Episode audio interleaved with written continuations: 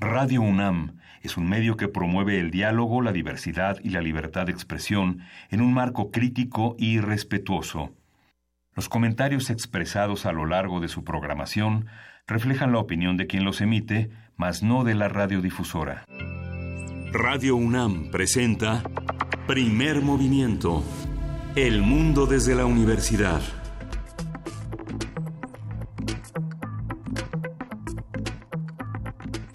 Buenos días, hoy es jueves 13 de diciembre y son las 7.05 de la mañana aquí en la Ciudad de México.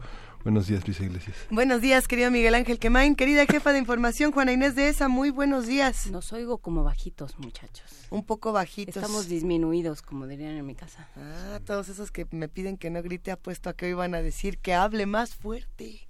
Grítele, muchacha. No, se escucha muy eh, tenue la señal de radio UNAM, nos lo informa Mayra Elizondo a través de Twitter, nos lo informan distintos radioescuchas a través de nuestras redes sociales, tanto de Primer Movimiento como de Radio UNAM, y ya se está trabajando en solucionar este problema, así que no se preocupen, queridos radioescuchas que hacen comunidad con nosotros, aquí estamos, aquí estamos todos juntos, y además con una serie de noticias importantes esta mañana, Miguel Ángel.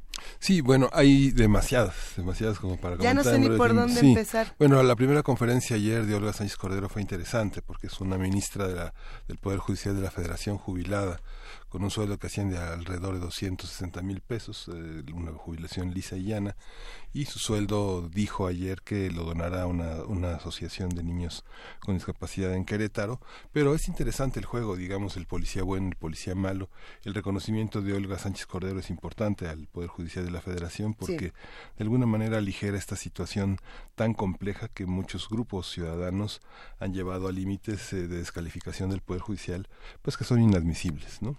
que no, no nos convienen. Sí. Ese es el punto. Eh, que hasta dónde estas, estos pleitos, estas discusiones, estas tensiones que se tienen que dar en el día de ayer, me parece, o antier, decía Andrés Manuel López Obrador, cuando se había visto que hubiera eh, abiertas confrontaciones entre el poder judicial y el poder ejecutivo. No se había visto, pero lo que lo que tenemos que ver es por qué nos vamos a pelear. Si vamos a pelear está bien, pero pero ¿por qué? ¿no? Eh, ¿Con qué fundamentos y, y dónde quedan los ciudadanos en ese pleito y en los argumentos y en las en las ventajas o desventajas de ese pleito. Por lo pronto, mientras algunos se pelean y discuten y analizan y otros no quieren analizar y nomás dicen no quiero, no quiero, hay unos que se unen y hacen comunidad. Es el caso de los radioescuchas que ayer en la noche, gracias, no dejaban dormir con un hilo de tweets. ¿Alguien lo vio? No. ¿Alguien de los que está de este lado? Se volvieron todos súper amigos. Ya, me están diciendo que sí, un anillo del otro lado de la cabina es mío. Sí lo quiero, no sé si es mío, pero sí lo quiero. eh, una, a ver, eran Diogenito, R. Guillermo, El Zarco, Huehuetlacatl, ¿Quién más estaba en este? Era Galán de, Galán de Barrio también estaba en el... En Galán de Barrio, R. Guillermo. R. Guillermo también se metió, eh, estaba Mayra Elizondo también, a ver, ya no sé ni cuántos eran, eran muchísimos que se estaban poniendo de acuerdo para entrar al, a la pues, eh, eh, al coro de los villancicos. Pero apúrense. Pero no sé si van a hacer un coro o no. Yo estaba siguiendo de cerca el chisme. Pablo Extinto también estaba ahí. Andrea González también estaba ahí. Pero ya no supe si sí, si, no, si en qué quedaron. Cuéntenos si van a cantar todos juntos. Se van a reunir. De no ser así, porque no intentan cada quien grabarlo por su lado? No sé, yo estoy llegando tarde a este, a este hilo. Porque por salud mental. Es muy largo. Este, quité el tuit de mi teléfono, pero. Eh, Dice R. Guillermo, el ponche sí que no se perdona. Diogenito dice es lo bueno, que no son exigentes. Sea por Dios, tacos para todos. era una fiesta. Ah, esto era de, ya nuestro bonito ejercicio de reflexión navideña de vino en pachanga. Qué bonito. Y bueno, con, con, ese gusto de que los radioescuchas eh, interactúen y se conozcan y entre todos podamos hacer más grande esta comunidad, les avisamos que ya regresó la señal completa de Radio UNAM y nos da mucho gusto saludar no solamente a los que nos escuchan en la Ciudad de México, en el 96.1 de FM y en el 860 de AM. Eh, bienvenidos, queridos amigos de Radio Chihuahua, de las frecuencias universitarias de Chihuahua. Eh, les mandamos un gran abrazo y también a los que nos escuchan en www.radio.com unam.mx. ¿Qué vamos a platicar el día de hoy? Hoy tenemos, eh, tenemos como protagonista de la mañana el ponche. El ponche y sus variaciones es una conversación que vamos a tener con Cristina Barros. Ella es investigadora de la cocina tradicional mexicana y articulista del periódico La Jornada. Tendremos también como cada semana nuestra sección sobre historia de México con Alfredo Ávila, que como bien saben es investigador del Instituto de Investigaciones Históricas de la UNAM.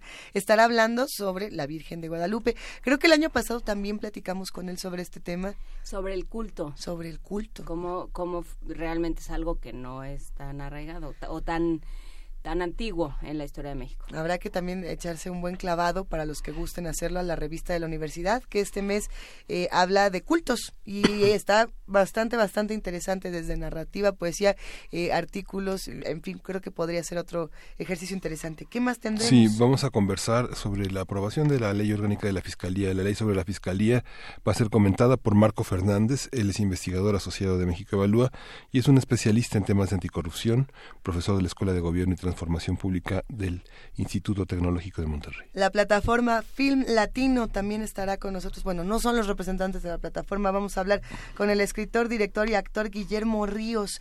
Eh, él nos va a hablar de por qué sí o por qué no esta plataforma que ha generado eh, tantas peleas, no es que no sé si son peleas, las personas se están pronunciando en redes sociales para que no se quite esta plataforma, no sé cuántos de los que se pronunciaron para que no se quite realmente vieron algo en esta plataforma o la apoyaron, pero el chiste es que ahora que estamos discutiéndolo y analizándolo, entremos al tema. Sí, María Navarro, María Navarro dijo que iba a retirar el apoyo del IMCINE. ¿Y será? O a lo mejor es como No sobrevive, no sobrevive sin el apoyo del IMCINE, es un es un trabajo muy académico. Pero sí se va a retirar, esa es la pregunta. Vamos a ver. Ojalá Vamos a ver qué sucede. ¿Qué más tendremos? La reelección de Evo. Comentario de Hugo José Suárez, él es investigador titular del Instituto de Investigaciones Sociales de la UNAM y vamos a tener este análisis sobre lo que sucede hoy en Bolivia. Hoy te toca la poesía necesaria, Hoy me toca la poesía necesaria. Ya sabes por dónde. poesía boliviana. Poesía boliviana. O francesa. o de qué más tenemos por aquí. Pues o lo que se te antoje. ¿Qué, quieres? o Villaurrutia, ya que andaba ayer Pavel con la nostalgia de la muerte. Pues no estaría mal. Bueno, ¿con qué cerraremos esta mañana? Con Mundos Posibles. El jueves es jueves de Mundos Posibles. Vamos a hablar de la cumbre del G20 a la insurrección en Francia. Es una conversación que todos los jueves tenemos con el doctor Alberto Betancourt, quien es profesor de la Facultad de Filosofía y Letras de la UNAM y coordinador del observatorio del G20 de esta facultad. Así que hacemos esta invitación para todos los que nos están escuchando en las distintas frecuencias a que se queden con nosotros de 7 a 10 de la mañana. Hacemos comunidad y la hacemos con Bob Dylan. Con Bob Dylan, te quiero.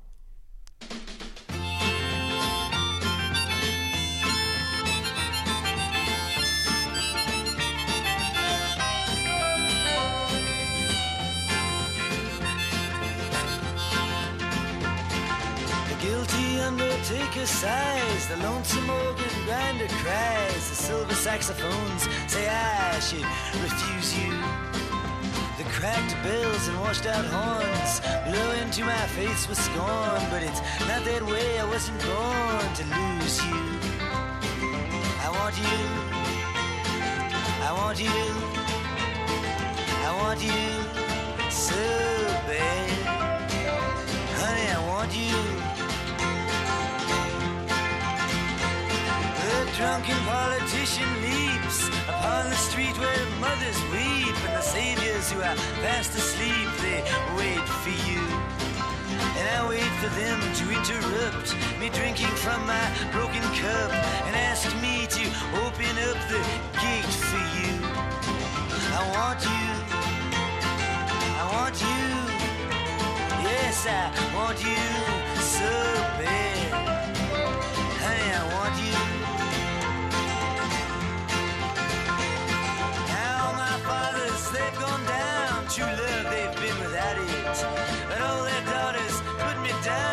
I don't think about it. Well, I return to the Queen of Spades and talk with my chambermaid. She knows that she's not afraid to look at her. She is good to me, and there's nothing she doesn't see. She knows where I'd like to be, but it doesn't matter. I want you. I want you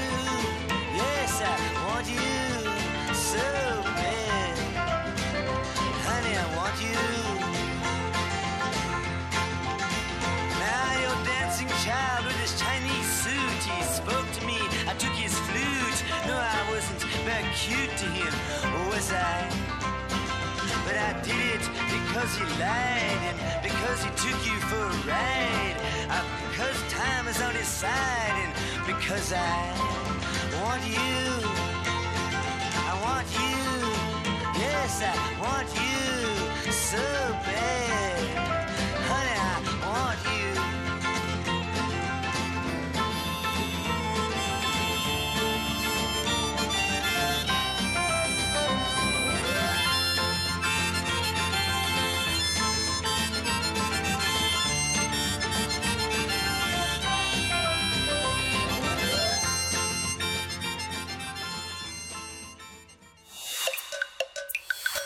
Primer movimiento. Hacemos comunidad. Jueves gastronómico. El ponche de frutas es una tradición en varias partes del mundo. Se puede elaborar con diferentes ingredientes y usualmente se prepara para las posadas y preposadas, fiestas que se celebran en los días previos a la llegada de la Navidad.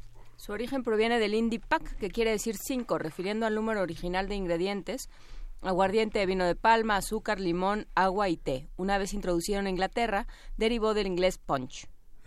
En México el ponche tradicional que se sirve en la época navideña suele estar preparado con manzana, guayaba, caña de azúcar, tejocote, tamarindo y jamaica, aunque varía según la región. Vamos a hablar sobre el poncho, el ponche, qué lo caracteriza, cuál es la receta base y qué variaciones pueden hacerse sobre ella. Y para hablar del asunto nos acompaña Cristina Barros, investigadora de la cocina tradicional mexicana, articulista de la jornada y piedra angular de este bonito espacio. ¿Cómo estás, Cristina Barros? Buen día. Buenos días, Ana Inés, Miguel Ángel, Luisa, ¿qué me cuentan en esta mañana? Pues sin ponche. Pues tenemos frío, parece ser que el código de indumentaria del día de hoy es calzón sin casual. Cada quien con su propia cobija. Sí, así es, así es. Entonces cuéntanos qué... Y muy buena para el ponche, por cierto, buena mañana para ponche. Buenísima mañana. con eso, así es.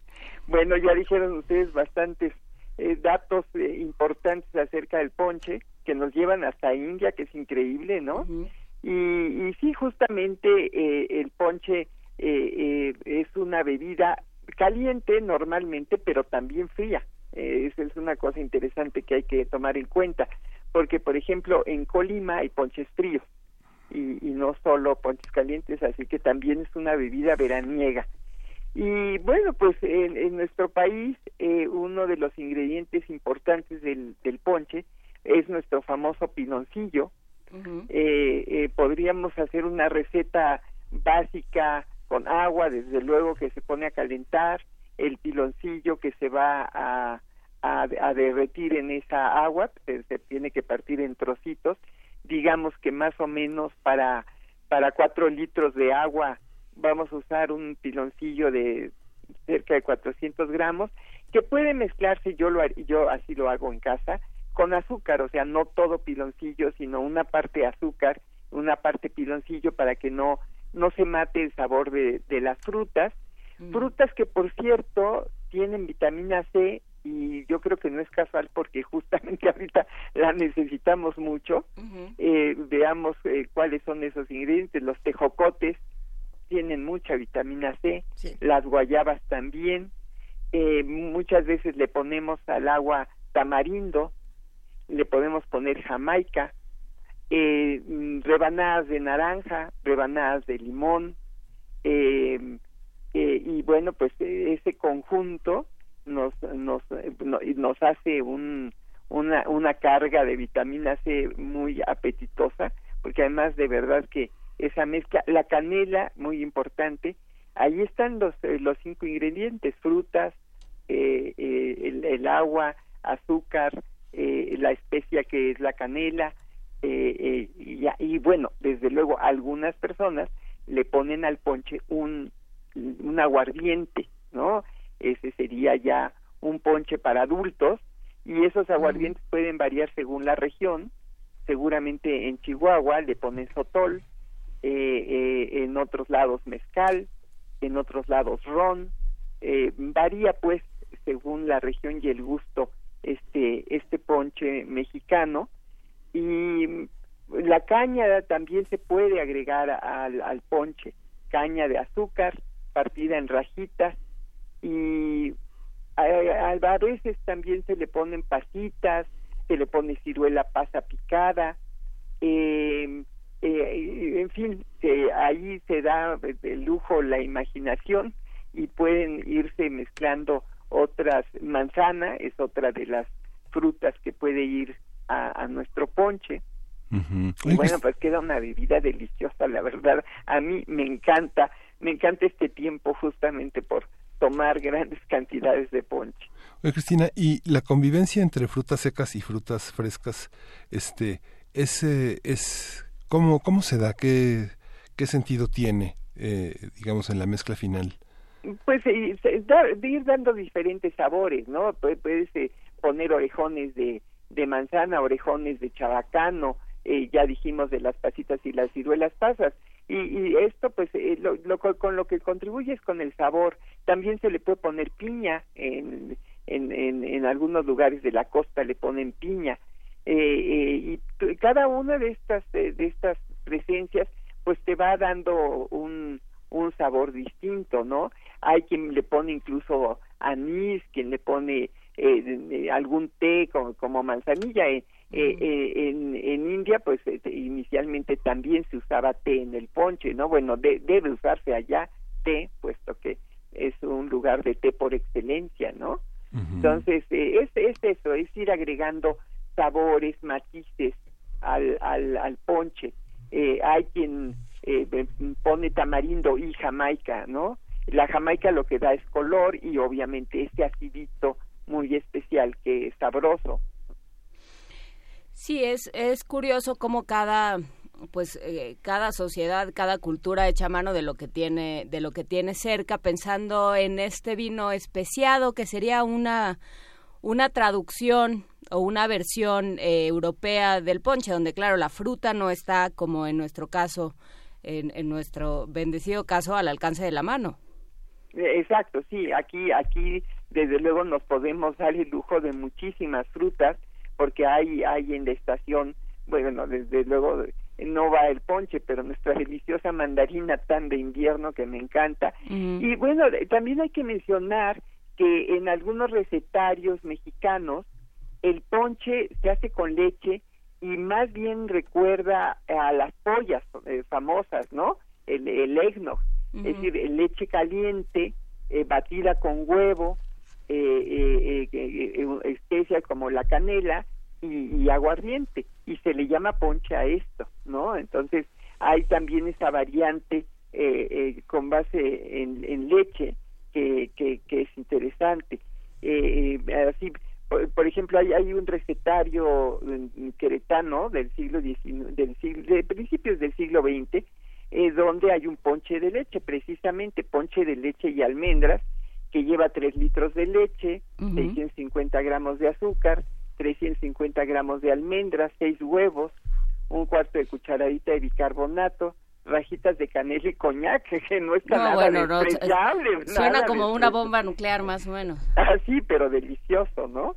Entonces, bueno, hierves la leche con el azúcar, la canela y el bicarbonato, y después de varios hervores, bueno, hay que estar al pie del fogón, desde luego bajando la el fuego del para que para que no se te tire la leche y se agregan las almendras pelada y molida y las yemas de huevo batidas y se mantiene caliente sin dejar que hierva y se les se sirve clara batida eh, y, y, coñac al final. Entonces es una espuma maravillosa francamente no y, si lo dejas un poco más a hervir se convierte en un turrón.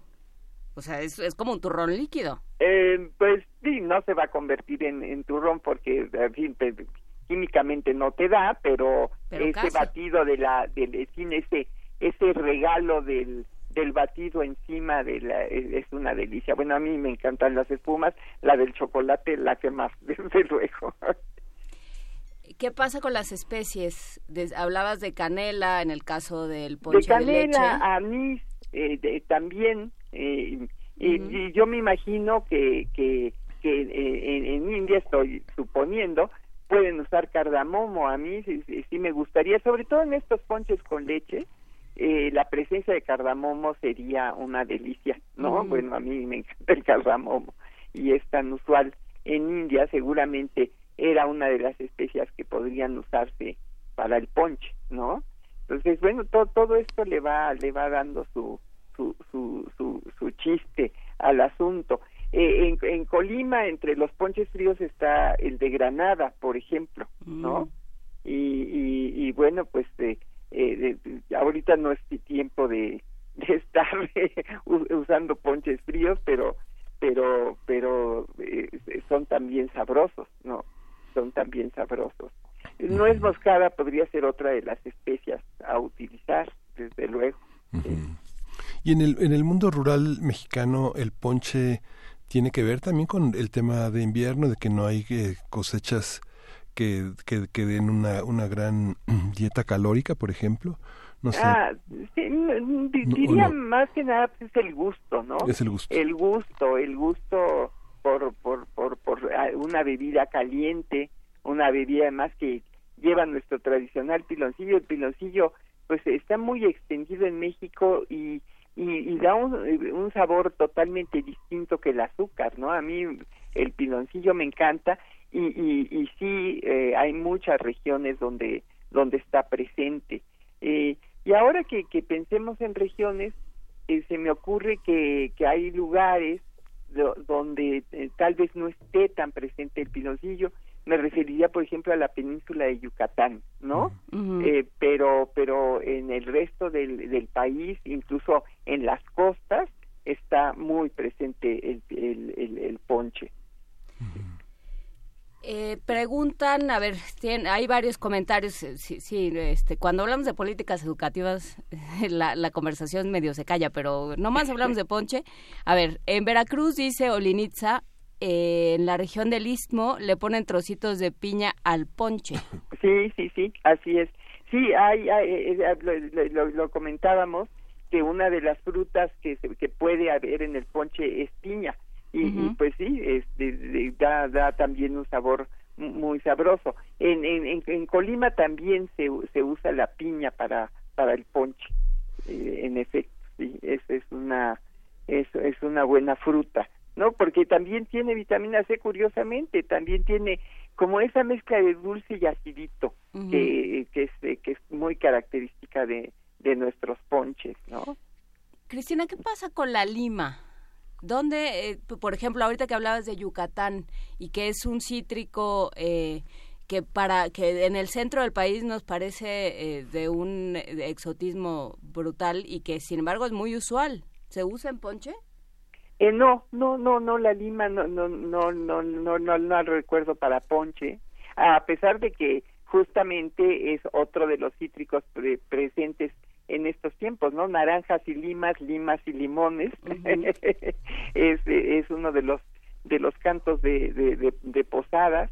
Eh, sí está por desde luego la, la lima en estos días, pero fíjate, eh, curiosamente la lima eh, sí está eh, presente en el centro mm, en agua de lima, Mm. una deliciosa agua de lima que eh, mm, bueno la, de las mejores que he probado es en los portales en Morelia por ejemplo no y, y, también en Querétaro hay hay agua de lima y, y ya eh, eh, eh, eh, encontramos eh, eh, Marta Salazar una, una buena amiga encontró el truco exacto de la lima y es moler la cáscara de la lima con el agua no y entonces de veras que el, resultado es sensacional. A mí el agua de lima me encanta y el sabor de la lima en la sopa de lima Mm. eh, yucateca eh, también me, me, me, me fascina. Es, es, es muy, muy sutil, diría yo, en relación con los con, con, con otros cítricos como la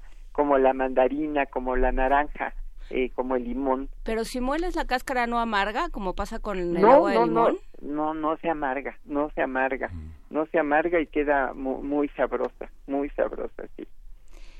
Pregunta Mayra Elizondo en Twitter, nos muestra, no sé qué va a pasar con esta pregunta, pero nos muestra un paquete de fruta mixta para ponche que venden en el súper, que dice que es guatemalteco.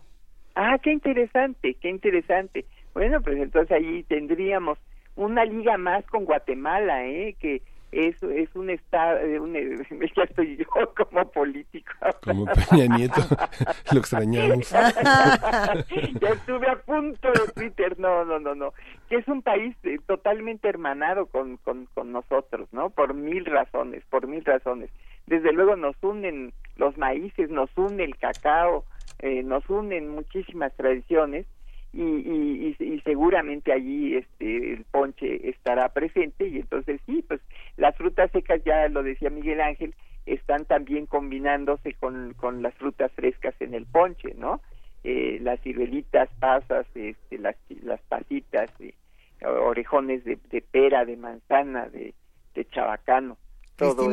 Yo le quería achacar este pretexto a cualquier otro radio escucha, pero la verdad es que yo quisiera saber, y es no, no, no creo que sea muy personal, yo creo que muchos tenemos esta duda. Llevamos muchos años discutiendo los tejocotes. ¿Qué, ¿Qué, pasa con los tejocotes? ¿Por qué, ¿Por qué son como el patito feo del ponche? A ver. Ay, no, bueno, fíjate que para mí no son el patito feo del ponche, para mí son la delicia del ponche, o sea, a mí el tejocotes en calabaza en tacha, que también es de temporada, y en ponche me fascinan eh, ¿Qué pasará? Bueno, desde el punto de vista de la cocinera, es que hay que pelarlo. Y, eso tiene su truco. El truco de la pelada del tejocote es darles un hervorcito en agua de tequesquite, porque el agua de tequesquite les afloja la cáscara y entonces ya la puedes retirar con toda delicadeza y te quedan los, los tejocotes redonditos, listos, preciosos, que a mí de veras me gustan, entonces, bueno, ya los partes a la mitad, porque también a lo mejor eh, hay que ayudar a quien se va a comer la fruta, ¿no? Y, y, y, bueno, pues a, mí el sabor del tejocote me encanta. La jalea de tejocote, bueno, pues es una de las delicadezas mayores que uno pueda comer, ¿no? Eh, eh, y, tal vez eso, es, es por eso, yo, yo no sé, eh, eh, a mí es un sabor que me que me encanta. Eh, sí es, es es duro de hecho eh, la, la, etimología náhuatl de tejocote viene de tetl piedra y jocotl ácido. Es decir sería una fruta dura como como piedra digamos no acidita sí, sí. entonces pues eh, yo creo que tal vez por eso, por, por un poquito dura, pero a mí me encanta y, bien preparado en el ponche, o sea, cuando sí logró su cocimiento y, y, lo, y lo puedes comer, pues qué rico. Y luego tiene además mucha pectina, el tejocote ayuda mucho para jaleas, para mermeladas. Cuando lo cueces así como señalas y le quitas su abriguito con cuatro dedos, corre la cáscara así como si fuera una como si fuera una vaina, ¿no? Exactamente, así sí, se deja pelar perfecto. Y, y, me encanta el brillo, el brillo con el que queda el tejocote ya ya pelado, ¿no? Y es un poco un poco resbaloso, pero es debido a la cantidad de pectina que tiene. Es es es es, es, buenísimo como como carga para para las las mermeladas, por eso justamente las las cuaja bien es un postre que, digamos, yo me imagino que muchos eh, dietistas, nutriólogos estarían muy peleados por la cantidad de azúcar. Debe tener una gran cantidad calórica, ¿verdad? El tejocote no, no, porque pues, pues, es una, eh, es decir, eh, mm, la cantidad calórica es la que le agregas, pues, con el azúcar en realidad, ¿no? Pero el tejocote no es demasiado dulce, si, si, si, si lo pensamos bien, no, no es demasiado dulce. anda entre entre acidito y, y, y dulce pero yo creo que es una fruta súper agradecible, ¿no? En todos sentidos. Sí, el problema es cuando lo ponen dentro de las piñatas. Ahí, porque, ah, porque tienes un, un tejocote crudo que no sirve más que para descalabrar. Ah, ah, sí, ahí sí, pues francamente no, no, no, no le veo sentido, ¿no? Si poner el tejocote en una piñata, pues sí, como que, que no viene al caso. Sí, ni, porque no, no puedes hacer este, mucho con él, ¿no? Está difícil comer un tejocote sin, sin, sin cocimiento. Y pero desde luego hay quien se los quien se los come no pero pero sí yo yo yo los prefiero sin duda eh, cocidos Oye, Cristina, y eh, digamos, en términos, los ingredientes que mencionamos tienen distintos grados de cocimiento. Hay algunos que se deshacen eh, cuando se ponen junto con los más duros. ¿Hay algún truco, alguna alguna cuestión para mantener la, este, la dureza y que no se te haga este, una masa? Muy, muy buena muy buena pregunta, Miguel Ángel. Sí, es importante ir eh, echando las frutas conforme a su a, a la, a, la, a la rapidez con que se cuecen. La guayaba, desde luego, iría en el último momento, ¿no?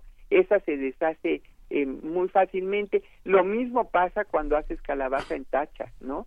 La guayaba va al final, porque si no corres el riesgo de que se te de que se te deshaga. Y entonces, bueno, ahí la experiencia es la que te va di- dictando eh, más o menos cuándo hay que ir agregando las frutas y, y, eh, pues ahí vas vas viendo qué hacer. Eh, por cierto que eh, alguno de los ponches de eh, colimotas lleva lleva cacahuate picado que serían semillas que también pueden estar presentes en el ponche. No es cacahuate que no habíamos mencionado, ¿no? Cristina, ¿cuánto dura un ponche? Eh, te lo pregunto porque en mi familia, por ejemplo, el ponche puede durar meses y de pronto se empieza a acabar. Nada más le echan eh, más frutas, más agua, un poco más de especies. Ah, no, porque sí, lo típico, lo típico del ponche Ajá. es que de repente tengas una jarra en tu refrigerador llena de fruta, ¿no? De la fruta que fue quedando porque te fuiste tomando el líquido y la Ajá. fruta ahí está. Y ahí se quedó. pues sí, se le puede, sí, claro que sí, se le puede ir agregando un poco de todo, ¿no? Este, más fruta a la fruta, más canela, más piloncillo y vuelves a hacer ponche y es eterno, ¿no? Em, Y eso es una delicia porque además esa base le va dando también su sabor, eh, va tomando un, un- una fuerza especial y entonces este queda rico ese ese sedimentito del ponche está está a todo dar, ¿no? Sí, el recalentado del ponche, ¿no? Sí, eso es una maravilla, eso es una maravilla. Y sí, estar ahí alrededor de, de, de la estufa tomando ponchecito, echando la platicada, cocinando, ¿no? Porque este también es son días de, de, de entrarle a la cocina con ganas para preparar pues todo para el día 24 que también eh, es, es un día de reunión familiar es, es- es- sí el, el ponche es es es, es comunitario, ¿no? Es comunitario. Si te, eh, hacemos la posada, todos estamos al- tomando el ponche, platicando, eh, congrega, congrega definitivamente, una bebida linda para para compartir eh, eh, con, con todos, ¿no? Y bueno, lástima que las posadas ya eh, se van perdiendo, pero eran eran bonitos los tiempos en que te echabas eh, las nueve completitas, ¿no? Empezando el 16 y, y que es esta de, de pedir de- con los cantos y, y de, de, hacer esa peregrinosa. Y todavía mm, me tocó ver eh, posadas muy bien organizadas en, en, en, en, en- cuadras enteras en San Luis Potosí. Yo espero que sigan haciéndolas en muchos lados de esa manera, ¿no? Toda la cuadra organizada para, para poder hacer la posada y en muchas de las casas ofreciendo ponche para los visitantes. Eso, eso no puede faltar. Claro, nos dice Martelena Valencia, lo, lo que es, es chistoso, bueno, es curioso lo que dice y cómo lo dice, porque A dice, ver. al ponche se le ponen tres clavos y una rebanada de naranja como especie. Y, y digamos, son estas sentencias las que hacen que cada casa, que en cada casa, que en cada barrio el ponche sea distinto. Exacto. Sí, sí, sí. Así ahí es como el mole, ¿no? Eh, eh, el, el mole de, que- de, que de cada casa es diferente lleva distintas cosas y además es, como dogma no no como Ujú. cómo que no va a llevar tal cosa no o cómo le vas a poner tal otra no este porque en, en mi casa así no se usa no entonces que cada quien tiene su propia receta eh, muy especial y eso es lo lindo también de ir probando ponches este podría ser una una especie de Cata de visita de cata de ponches exactamente a ver con cuál nos quedamos yo yo me quedo con todos sinceramente todos me gustan cada uno es decir como decía mi abuelita lleva puro bueno tiene que saber bueno ¿no? Lleva puro bueno, pues sí, ojalá así fuera todo, ¿verdad? Exacto. Ojalá esa certeza tuviera uno con todo. No, pues sí, sí, sí, sí, qué barbaridad, sobre todo en, en, en estos últimos años, de veras, este, hemos tenido variables fuertes.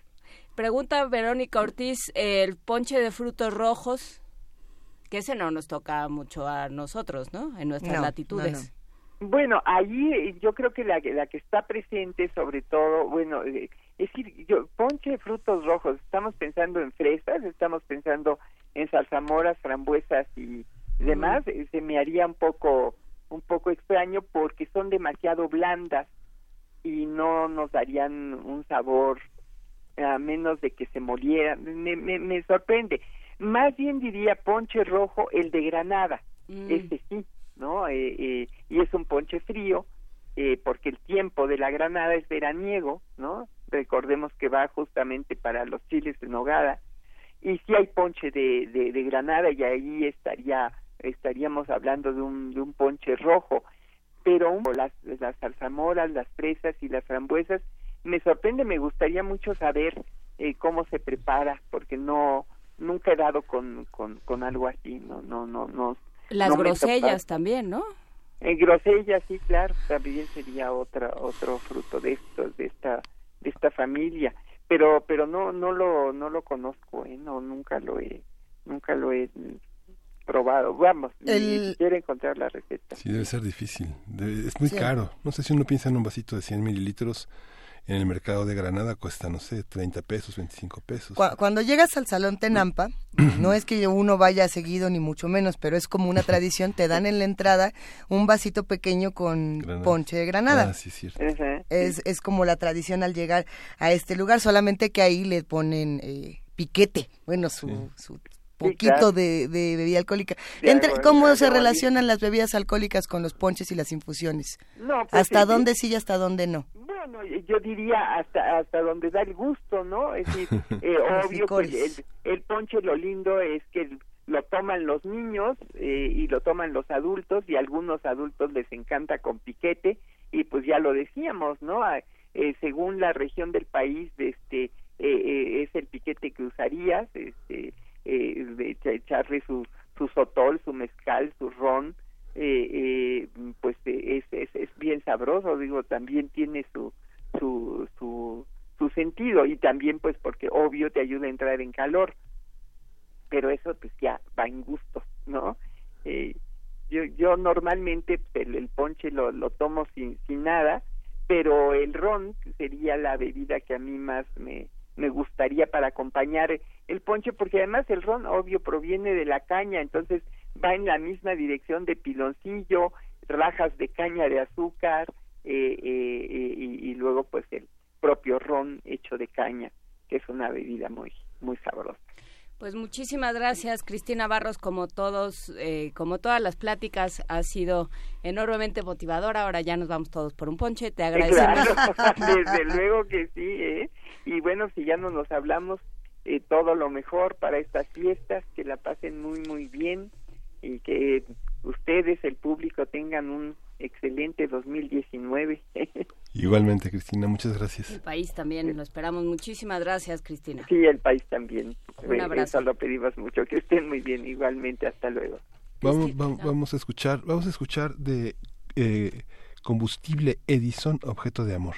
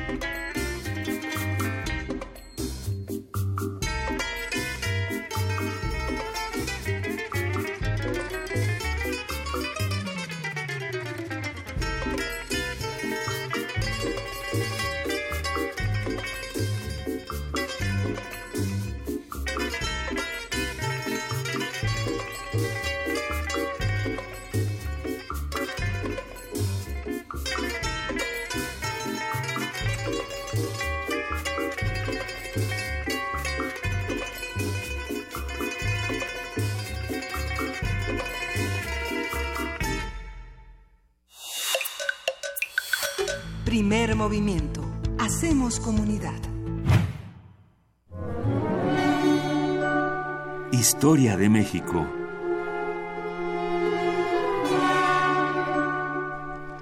Buenos días, Alfredo Ávila. Hola, buenos días, Miguel Ángel, Juana Inés y Luisa. ¿Cómo están? Buen día. Pues bien, guadalupanos, todavía llegan los ecos de ayer, 11 millones de visitantes, saldo blanco. 11 millones de visitantes, eh, me parece que es el, número mayor que, ha, que, ha, llegado a la basílica. esa es una buena manera de medir la devoción de, de una imagen o de algún símbolo religioso de un santuario. Eh, los historiadores cuando, cuando nos vemos en el trance de medir de alguna manera las devociones en otros siglos, no sé, en el siglo XIX, es precisamente a eso a lo que recurrimos, el tamaño de la charola. Es, es decir, cuáles son los que generan más ingresos. Y acá algo muy curioso es que en México, eh, durante la época colonial, las charolas más grandes no eran, no eran del santuario de Guadalupe, eh, era Ocotlán, en, en Tlaxcala, Nuestra Señora de la Soledad, eh, las, Nuestra Señora de mm, San Juan de los Lagos. Es decir, hay, hay varios centros eh, religiosos muy, muy importantes que fue, eran motivo de peregrinaciones. Y también estaba Guadalupe, también estaba la vida de Guadalupe, que eh, eh, era muy importante porque es la de la Ciudad de México, aunque la Ciudad de México tenía varios santuarios, pero este es uno, este es uno de ellos y tenía, tenía su importancia. Eh, con un culto eh, en la Ciudad de México mayoritariamente indígena, uh -huh. pero solo en la Ciudad de México. Fuera de la Ciudad de México se trata de un culto criollo, se trataba de un culto eh, eh, que los indígenas de las comunidades de lo que es el Estado de México, de lo que es Tlaxcala, Puebla, eh, no aceptaban porque lo consideraban muy blanco, lo consideraban muy de criollos. Eh, y, bueno, estas son al, algunas cosas que tiene esta tradición tan interesante de la Virgen de Guadalupe que, como todas las tradiciones, y aquí he hablado de muchas tradiciones, pues es un proceso en construcción que sigue hasta nuestros días. ¿no? En uno de los últimos momentos de la, de, la, de la construcción de esta tradición ha sido sin duda la canonización y la invención de Juan Diego es decir, un, un, personaje que en la tradición original era importante pero secundario y que de pronto adquiere una, una presencia muy fuerte. Bueno, eh, hay como que muchos temas y a mí me gustaría empezar por, sí. por, por uno en concreto. Todos hemos escuchado hablar de la tradición, de cómo en un frío invierno eh, la Virgen María se aparece a un eh, campesino, a un pastor o algo como esto, eh, pobrecito, marginado, de nombre Juan, uh -huh. eh, y le dice, entre otras cosas, quiero que aquí me construyas mi eh, templo, quiero que me construyas un lugar para, para, que, esté, para que yo viva aquí. Este pastorcillo va con, con el eh, obispo, con el arzobispo, y le dice lo que le, ha, lo que le ha contado la Virgen, el obispo no se lo cree, y entonces tiene que llevar pruebas hasta que finalmente convence a la comunidad de que allí está la Virgen, de que la Virgen existe y que hay que construirle un templo, y por supuesto el templo y, eh, eh, se construye. Bueno, esta tradición es muy conocida, no solo en México, es una, es una tradición que se conoce en casi todo el mundo católico eh, para empezar, es la tradición de Nuestra Señora del Pilar en Zaragoza. Es decir, es, eh, eh, esta tradición existe allá desde por lo menos el siglo VIII de nuestra era y, y hay muchas otras, to todas las vírgenes se aparecen igual. Uh -huh. Todas tienen la, misma, la, la, misma tradición con algunas variantes. ¿Por qué es importante la de Nuestra Señora del Pilar? Porque el pastor al que se refiere la Virgen se llama Juan y la Virgen del Pilar es una estatuilla que fue eh, llevada, se dice que también tallada, pero por lo menos llevada, por eh, un santo que se llama Diego, Santiago. Eh, y eh, bueno, allí tenemos entonces dos nombres que después en otras tradiciones uh -huh. se van a juntar, un Juan y un Diego. Eh, en el caso de la Nueva España, tenemos también una tradición anterior a la propia imagen de, la, de, de, Guadalupe, Nuestra Señora de los Remedios. Nuestra Señora de los Remedios tiene también esta, esta misma fuerza medieval de aparición de, vírgenes en, en, la Edad Media, sobre todo en, en, España, y fue traída, esta es una estatuilla también que fue traída por Hernán Cortés, por los primeros conquistadores, y que cuando salieron de la Ciudad de México, Tenochtitlan, en la Noche Triste, eh, huyeron, pasaron por el pueblo de los remedios y allí uno de ellos, viendo que no podían eh, eh, continuar y que la, imagen corría riesgo, la dejó escondida en el tronco de un árbol, eh, se siguió y años después ya viene, viene la conquista en 1821 y y, el establecimiento de un orden español, y entonces la Virgen se le aparece a un pastorcillo que se llama Juan, allí en los remedios, y le dice, aquí estoy, aquí quiero que me, que me hagas mi casa y mi templo. Después vendrá exactamente la misma tradición con Guadalupe con la señora María, con la Virgen María, que se aparece en el Cerro del Tepeyac y que eh, está pidiendo básicamente lo mismo. Entonces, eh, lo que podemos ver en la tradición, en, esta, en este primer relato, es que no es otra cosa sino un relato muy antiguo, un relato medieval, que se viene reproduciendo con distintas imágenes y que eh, el caso de Guadalupe es básicamente lo, lo mismo, con una diferencia y, sí que hay una diferencia bien, bien notable. En todos los casos anteriores, la imagen ya existe. Es decir, es una, es, una imagen eh, eh, que alguien había tallado, que estaba por allí perdida y que se aparece al pastor Juan. En el caso de Guadalupe, esa imagen no existía, o por lo menos no tenemos, no tenemos testimonios de que existiera. Es una imagen nueva. Eh, no es en un primer momento una imagen de Guadalupe. De hecho, los primeros testimonios que hay sobre eh, el culto en el Tepeyac, que además son testimonios muy tardíos, son testimonios de los años 40 del siglo XVI, no de los, no de los años 30 cuando se supone que la, aparición es en los años 30, los testimonios son de los años 40, nunca la mencionan, nunca le dicen Guadalupe. No existe ese nombre todavía.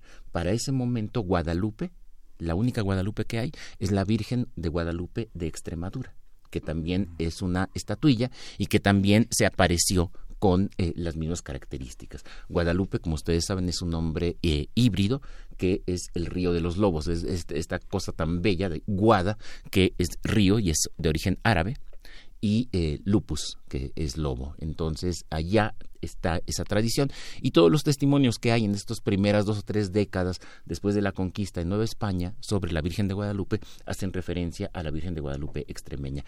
Cuando se hace referencia a la Virgen de Guadalupe de acá, siempre se le llama la Virgen María del Tepeyac o la Virgen del Tepeyac o de Tepeaca o de Tepeaquilla o con variantes. Esto lo encontramos, por ejemplo, en Fray Bernardino de Sagún. Eh, Fray Bernardino de Sagún es uno de los primeros cronistas que se refiere a esta imagen y además lo hace de una manera muy dura, diciendo que eh, estos dominicos, eh, hay que recordar que él es franciscano y tiene pleito casado con los dominicos. Estos dominicos están promoviendo un culto a Nuestra Señora María y eso es muy peligroso, dice Sagún, porque lo están promoviendo en el mismo lugar donde los indios iban a adorar a su diosa madre, a Tonanzi. Y entonces aprovechaban que los indios de por sí iban allí para poner una imagen, una imagen religiosa. Entonces hay una fuerte queja. Y esto es algo que hace también Fray Francisco de Bustamante. Fray Francisco de Bustamante eh, presenta uno de los primeros testimonios en contra de esa imagen, él dice, en contra de esta imagen que pintó el indio, que, que acaba de pintar el indio Mariano Zipac en el Tepeyac. Y esto lo dice frente al obispo frente eh, a, Montúfar, que es el segundo, perdón, el arzobispo, el segundo arzobispo de México. Pero no es como apóstata eso. No, porque en, ese momento todos sabían, o sea, nadie le recalmó, todos sabían que esta imagen había sido pintada por un indígena, que por cierto es un indígena educado en Santiago Tlatelolco, mm. probablemente por el propio Sagún, y que es muy bueno pintando. Entonces, él es el que pinta esta imagen y, eh, y Montúfar, el arzobispo, la pone allí en lugar de una imagen vieja que no conocemos y empieza a, promover este culto de, una, de, una, imagen pintada por un indígena que, eh, eh, que atrae en un templo, en un lugar donde antes había un templo prehispánico, que atrae a muchos indígenas de la región. Estos son los testimonios que tenemos. Estos son los testimonios. No estoy diciendo eh, eh, que para los radioescuchas, no estoy diciendo que no se haya parecido, que no haya pasado nada de esto. Simplemente estoy contando cuáles son los testimonios con los que contamos. Y a partir de ese momento empieza, eh, se echa a andar esta tradición. Pero ojo, es una tradición de una virgen que todavía no se llama Guadalupe, que es la, la imagen de Nuestra Señora María del Tepeyac, y que es una imagen que tiene una fuerte repercusión entre las comunidades indígenas de los alrededores de Tepeyac y que va a empezar a ser popular, va a empezar a crecer en popularidad hasta el siglo XVII a partir del siglo XVII y entre los criollos. En el siglo XVII, el abad de Guadalupe, es decir, las personas encargadas de la administración del culto en este santuario, van a descubrir un manuscrito escrito en náhuatl que cuenta las apariciones. El Nican Mopogua. El Nican Mopogua. Y entonces se dan cuenta de que eh, la Virgen se apareció milagrosamente. Pero, pero es muy curioso porque se dan cuenta 100 años después. ¿sí? ¿Qué es el Nican Mopogua? El Nican Mopogua es un relato que recupera esta tradición europea de apariciones de vírgenes, de, las que, de, de la que hablé hace rato, y la pone en náhuatl para adecuarla al contexto indígena mesoamericano. Y esto es bien interesante y esto hace muy valioso el Nican Mopogua. Miguel León Portilla tiene un libro dedicado a esto y lo que León Portilla descubrió es que hay un montón de metáforas y hay un montón de referencias dentro de, dentro de este texto, dentro de este relato, que no son europeas. Es decir, la trama principal es europea. La Virgen María que se le aparece al pobrecito campesino pues, pidiéndole un templo. Eso es bien europeo. Pero las metáforas, la manera como está escrita, la retórica, eso es eh, eh, mesoamericano, eso es náhuatl. Entonces aquí tenemos una mezcla bien interesante de, de sincretismo en el propio Nican Mopogua. Mucho tiempo después, Servando Teresa Emir, cuando analiza el Nican Mopogua, llegó a la conclusión de que el Nican Mopogua fue un auto sacramental. Es decir, una pieza que se representaba para evangelizar. Pero esto no lo saben los, eh, los eh, eclesiásticos que descubren este documento en el siglo XVII y que lo creen auténtico, que creen que está contando una cosa auténtica. Y es a partir de ese momento cuando Guadalupe se convierte en el culto de la Ciudad de México, desplazando, no totalmente, pero sí parcialmente, al culto de San Hipólito que como la Ciudad de México había sido conquistada un 13 de agosto, pues se había convertido en el culto más importante de la ciudad. Digo no totalmente porque todavía hasta el último día de dominio español en la Ciudad de México se siguió haciendo una procesión por San Hipólito, se, se- seguía haciendo como un estandarte sobre todo del ayuntamiento de la Ciudad de México. Eh, pero eh, el, el Cabildo Eclesiástico de México empieza a recuperar a Guadalupe como patrona de la Ciudad de México y esto se va a conseguir en el siglo XVIII cuando ya los empresarios mineros más pudientes consiguen financiar la campaña para eh, eh, la designación del patronazgo de la Ciudad de México. Esto sucede en el siglo XVIII. Pero entonces lo que podemos ver es que se trata de una tradición mucho más accidentada de lo que imaginamos. Casi siempre pensamos que Guadalupe está allí y que Guadalupe entonces eh, eh, siempre fue importante y, y no. En realidad, los remedios fue muy importante durante un tiempo. Guadalupe empezó a hacerlo en otro momento y empezó a hacerlo también por una campaña del propio arzobispado. Sobre todo después de la expulsión de los jesuitas, eh, el arzobispado empieza a promover en los seminarios de, que dependen de la arquidiócesis, empieza a promover que los eh, sacerdotes, que los nuevos sacerdotes que van a ir a distintos pueblos, lleven consigo la imagen de Guadalupe y la pongan en los retablos de las comunidades. Y esta es una historia bien linda porque hay muchas comunidades en las que rechazan que les vayan a quitar a su, a su santo, a, a San Pascual Bailón, y les pongan a la Virgen de Guadalupe, que es una tradición que no se conoce en estas, en estas comunidades, ¿no? Este, prefieren ellos seguir manteniendo su propio, Pues su sí, propio santo. sabe. Pero entonces es ¿A qué interesante porque nos estamos, eh, eh, estamos eh, rompiendo esta creencia de que la tradición de Guadalupe que conocemos ahora, pues siempre fue así. Cuando en realidad la tradición de Guadalupe que conocemos ahora también es mucho invento de Televisa, por ejemplo. Y se utiliza para varias cosas. Hay que escuchar lo que dice el Papa Francisco ayer, por ejemplo, que es una virgen latinoamericana y utiliza como que aprovecha para de una vez decir no se este no se discriminen entre ustedes y todos son iguales. Pero ese es otro tema del que ojalá podamos hablar después. Muchísimas Claro que sí. gracias, Alfredo Ávila. Eh, pues ya- todavía vienes el próximo Sí, me invitan, sí. Sí, por supuesto. No, sí, sí, Siempre. claro. Aquí nos vemos. Muy bien, gracias. Vamos a una pausa y regresamos. Síguenos en redes sociales. Encuéntranos en Facebook como Primer Movimiento y en Twitter como arroba PMovimiento. Hagamos comunidad.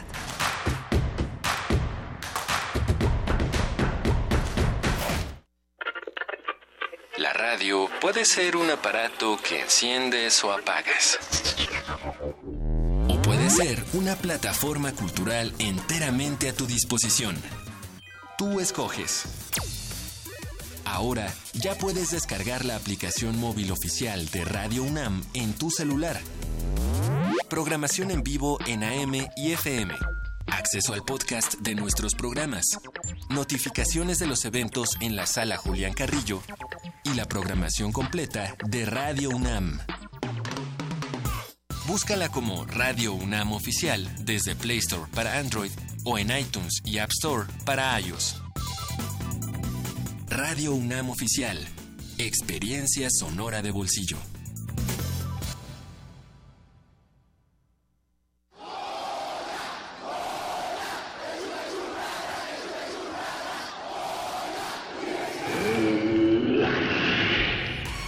¿Te identificaste? Identifícate con Fundación UNAM y ayuda a becar a miles de alumnos universitarios. Súmate 5340-0904 o en www.funam.mx. Contigo hacemos posible lo imposible. Dos, tres, ¡oh! Es imposible detener el tiempo, pero cuando amas algo de verdad, nada te detiene. Haces lo necesario para mantenerlo vigente. Yo amo a mi país y por eso hoy renové mi credencial para votar. Si tu credencial para votar tiene un 18 en la parte de atrás o la vigencia que está al frente dice 2018, tienes que renovarla porque a partir del próximo primero de enero ya no será vigente. Porque mi país me importa, voy a seguir siendo parte de las decisiones importantes de México. INE.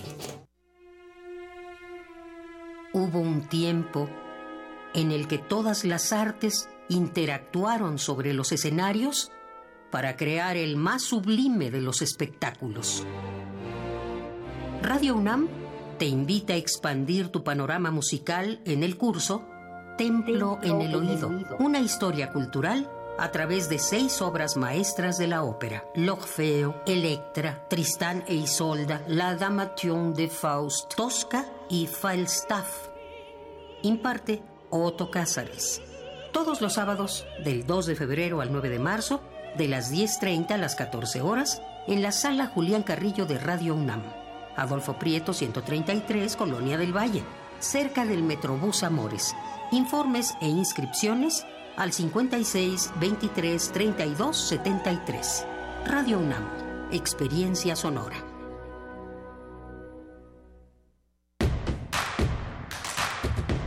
Queremos escucharte. Llámanos al 55 36 43 39 y al 55 36 89 89. Primer movimiento. Hacemos comunidad. Gracias a todos los que hacen comunidad con nosotros a las 8 de la mañana con 5 minutos de este jueves 13 de diciembre. Ya es jueves, muchas cosas han pasado en nuestro país, pero este programa comienza nuevamente, o bueno, arranca la segunda hora, Juana Inés Miguel Sí, que ya se va a poner seria. Pero para bien, para bien, para estudiar cosas muy interesantes. Creo que la, los tres invitados que tenemos en esta segunda hora eh, nos van a dejar con muchas preguntas, quizá no con respuestas, pero sí con buenas preguntas. Sí, Sí, y justamente, bueno, quería hacer un paréntesis en la, en la colaboración de Alfredo Ávila, porque ayer fue muy interesante cómo se desplegó la Secretaría de Seguridad Pública en, el, en la protección de los peregrinos. Con esta cuestión de los granaderos que siempre habían tenido como la, la, la, batuta. Esta vez los agrupamientos eh, se diversificaron, no tuvieron la, presencia total fue la policía bancaria, la policía auxiliar, la policía de tránsito y a todos los oficiales que normalmente están sentados en sus oficinas. Los mandaron a acompañar a los peregrinos eh, eh, en, en el peregrinaje de Calzada de los Misterios, Calzada de Guadalupe y fue muy interesante porque ¿Tú digamos cómo ves esto Miguel Ángel? pues digamos diluir diluir el, a, la presencia de los granaderos. Los granaderos son un agrupamiento que montan a caballo. El agrupamiento de policías montados es el más antiguo sí. de la de la ciudad. Y, y bueno fueron diluidos. No se notaron.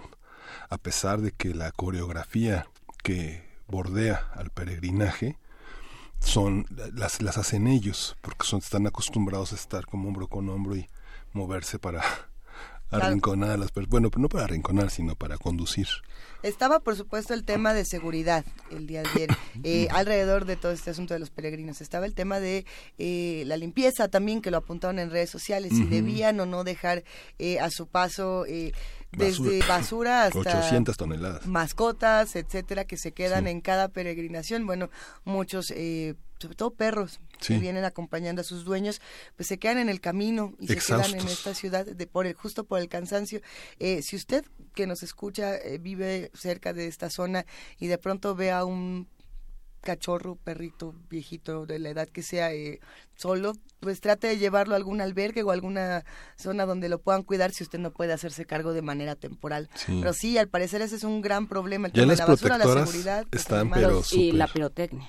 La pirotecnia, por supuesto. La pirotecnia que año con año, y bueno, no es solamente por el 12 de diciembre, es el 16 de septiembre, es la Navidad y, eh, digamos, vemos estas noticias, decimos, todos decimos qué barbaridad y luego se sigue comprando pirotecnia. Sí. Entonces, Pues sí. bueno. reflexiones que se quedan y más preguntas que ponemos en esta mesa de primer movimiento. Vamos a la nota nacional y seguimos conversando. Primer movimiento. Hacemos comunidad. Nota nacional. En medio de críticas y con el voto en contra del PAN, PRD y Movimiento Ciudadano, el Pleno de la Cámara de Diputados aprobó la ley orgánica de la Fiscalía General respaldada por los votos de Morena, el PRI, el Partido Verde Ecologista, el, PT y el PES. Con 341 votos a favor y 119 en contra, se aprobó en lo general la creación del nuevo ordenamiento y se dio luz verde al nombramiento del fiscal general que sustituye al Procurador General de la República. La oposición criticó que no se incluyeran las propuestas de la sociedad civil y acusó al proceso legislativo de discusión en la Cámara de Justicia de haber sido una simulación, asegurando que a la figura del fiscal le falta autonomía. En este caso, cuando decimos la oposición, nos referimos a Al PAN, al PRD y al al PAN Movimiento y al Ciudadano. PRD. Ok, bien. A partir de la ley que se aprobó, conversaremos sobre sus peculiaridades e implicaciones, así como las objeciones que se le han planteado, que sin duda tienen aspectos muy interesantes. Para ello nos acompaña Marco Fernández, investigador asociado de México Evalúa. ¿Cómo estás, querido Marco? Hola, muy buenos días, este, Luisa, Miguel, muy buenos días. Un gusto escucharte. Sabemos que eh, este tema es delicado. Cuéntanos qué es lo que dice la ley. Pues mira, como habíamos platicado en múltiples ocasiones y de cara al debate que iba a haber en San Lázaro para el análisis de la minuta de la ley orgánica de la Fiscalía General que había aprobado el Senado, pues nosotros habíamos detectado una serie de problemas muy serios sobre esta ley que van a hacer eh, pues difícil la operación correcta de la nueva institución en su transición de PGR a Fiscalía. ¿Cuáles son algunos de los múltiples errores que tiene el- la ley aprobada por la mayoría legislativa eh, en el gobierno? Por un lado, eh, en- al, al interior del, del problema sustantivo, digamos, del funcionamiento de la PGR, pues está la falta de tanto de una parte funcional de un servicio civil de carrera como eh, controles adecuados para la corrupción, tanto al interior como hacia afuera, precisamente en sus investigaciones de los delitos de corrupción. Uno quisiera pensar que sabiendo que esto está en el corazón del mal funcionamiento de la institución, pues los legisladores a la hora de hacer una ley orgánica en la materia iban a tomarse muy en serio estos puntos y lamentablemente no, no fue así.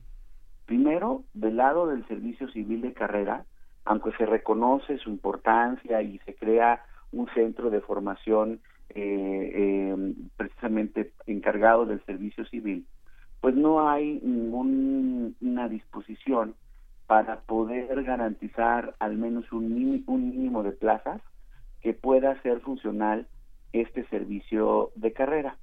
¿A qué me refiero?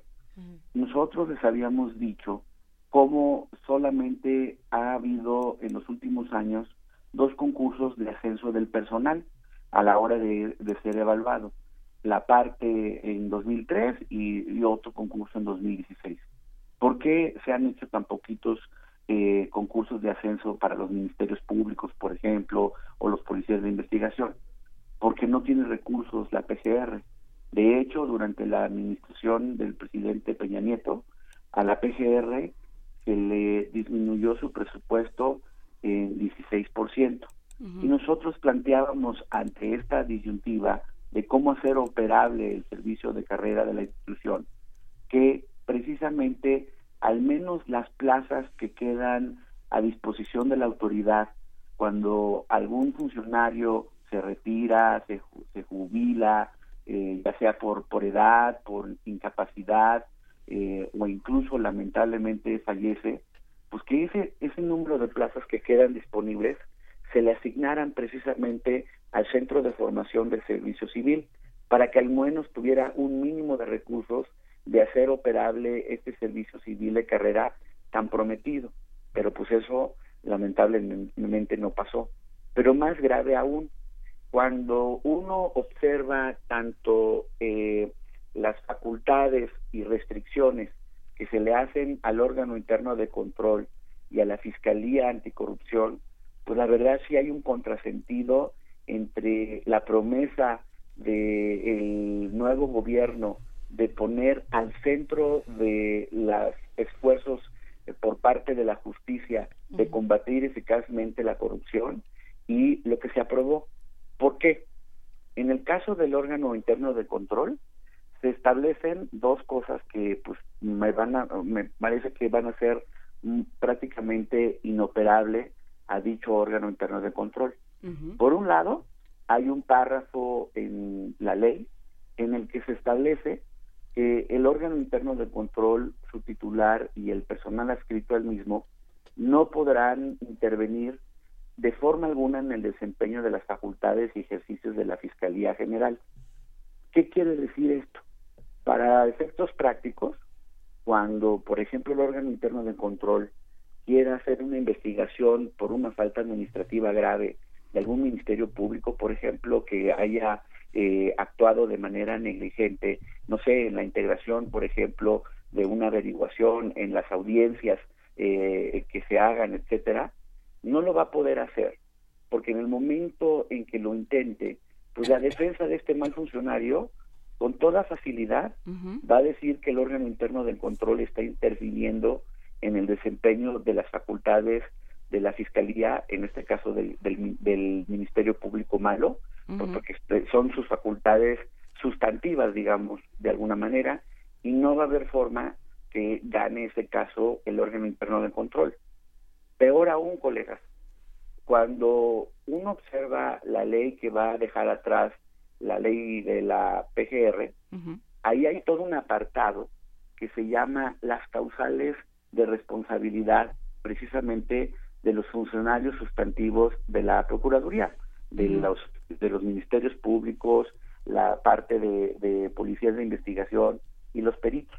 Ahí, por ejemplo, es causal eh, grave de responsabilidad si tú no, eh, por negligencia, no actúas de manera debida como Ministerio Público. O, por ejemplo, no solicitas los dictámenes periciales o te abstienes de realizarlos, entre otras tantas disposiciones. Todo eso hoy sirve precisamente al órgano interno de control para poder eh, procesar eh, los casos en contra de los malos ministerios públicos. Ese apartado se quitó completamente de la ley de la Fiscalía General. ¿Cómo le va a hacer el órgano interno? ¿De qué norma jurídica se va a agarrar en el proceso para tratar de, de, fincar responsabilidades a malos eh, agentes del Ministerio Público, por ejemplo? No va a poder hacerlo. ¿Eso qué termina pasando, colegas? Pues que va a, aumentar la impunidad al interior de la Fiscalía. Y un último punto. En el caso de la Fiscalía Anticorrupción, de la que hemos hablado un montón y que nos hemos preocupado porque no hay fiscal, lamentablemente en la disposición que regula las facultades de esta Fiscalía, se establece que solo va a poder investigar los delitos que están tipificados en el capítulo décimo del Código Penal. ¿Cuáles son estos, no? Pues básicamente, pues, por ejemplo, los de cohecho, peculado y demás.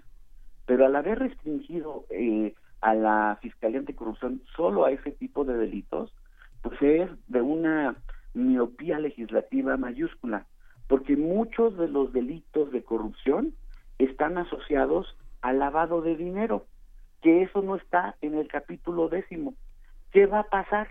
Que como el lavado de dinero está asociado a delitos de corrupción, cuando la Fiscalía quiera comenzar a hacer investigaciones en esta materia, no va a poder hacerlo, sino que se lo va a tener que dar pues algún otro ente eh, fiscal dentro de, de la Fiscalía General.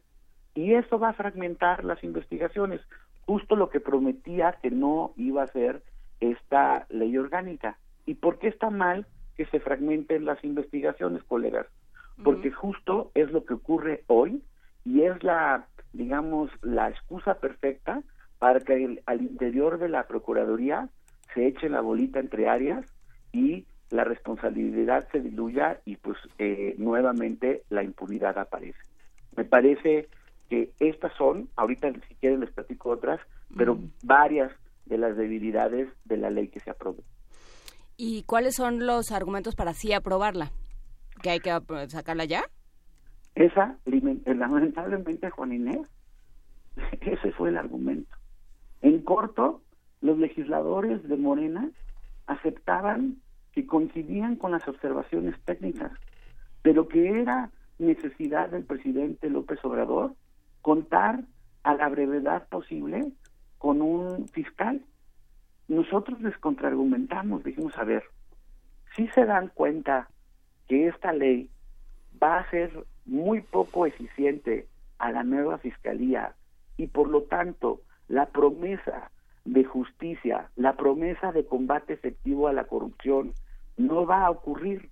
Y así como al PRI le costó electoralmente esta eh, falta de resultados y, eh, y de andar encubriendo a, a, corruptos, si ustedes pues no es que quieran encubrir, pero con esto van a ser inoperante al que vaya a ocupar esta, eh, esta, la titularidad de esta fiscalía.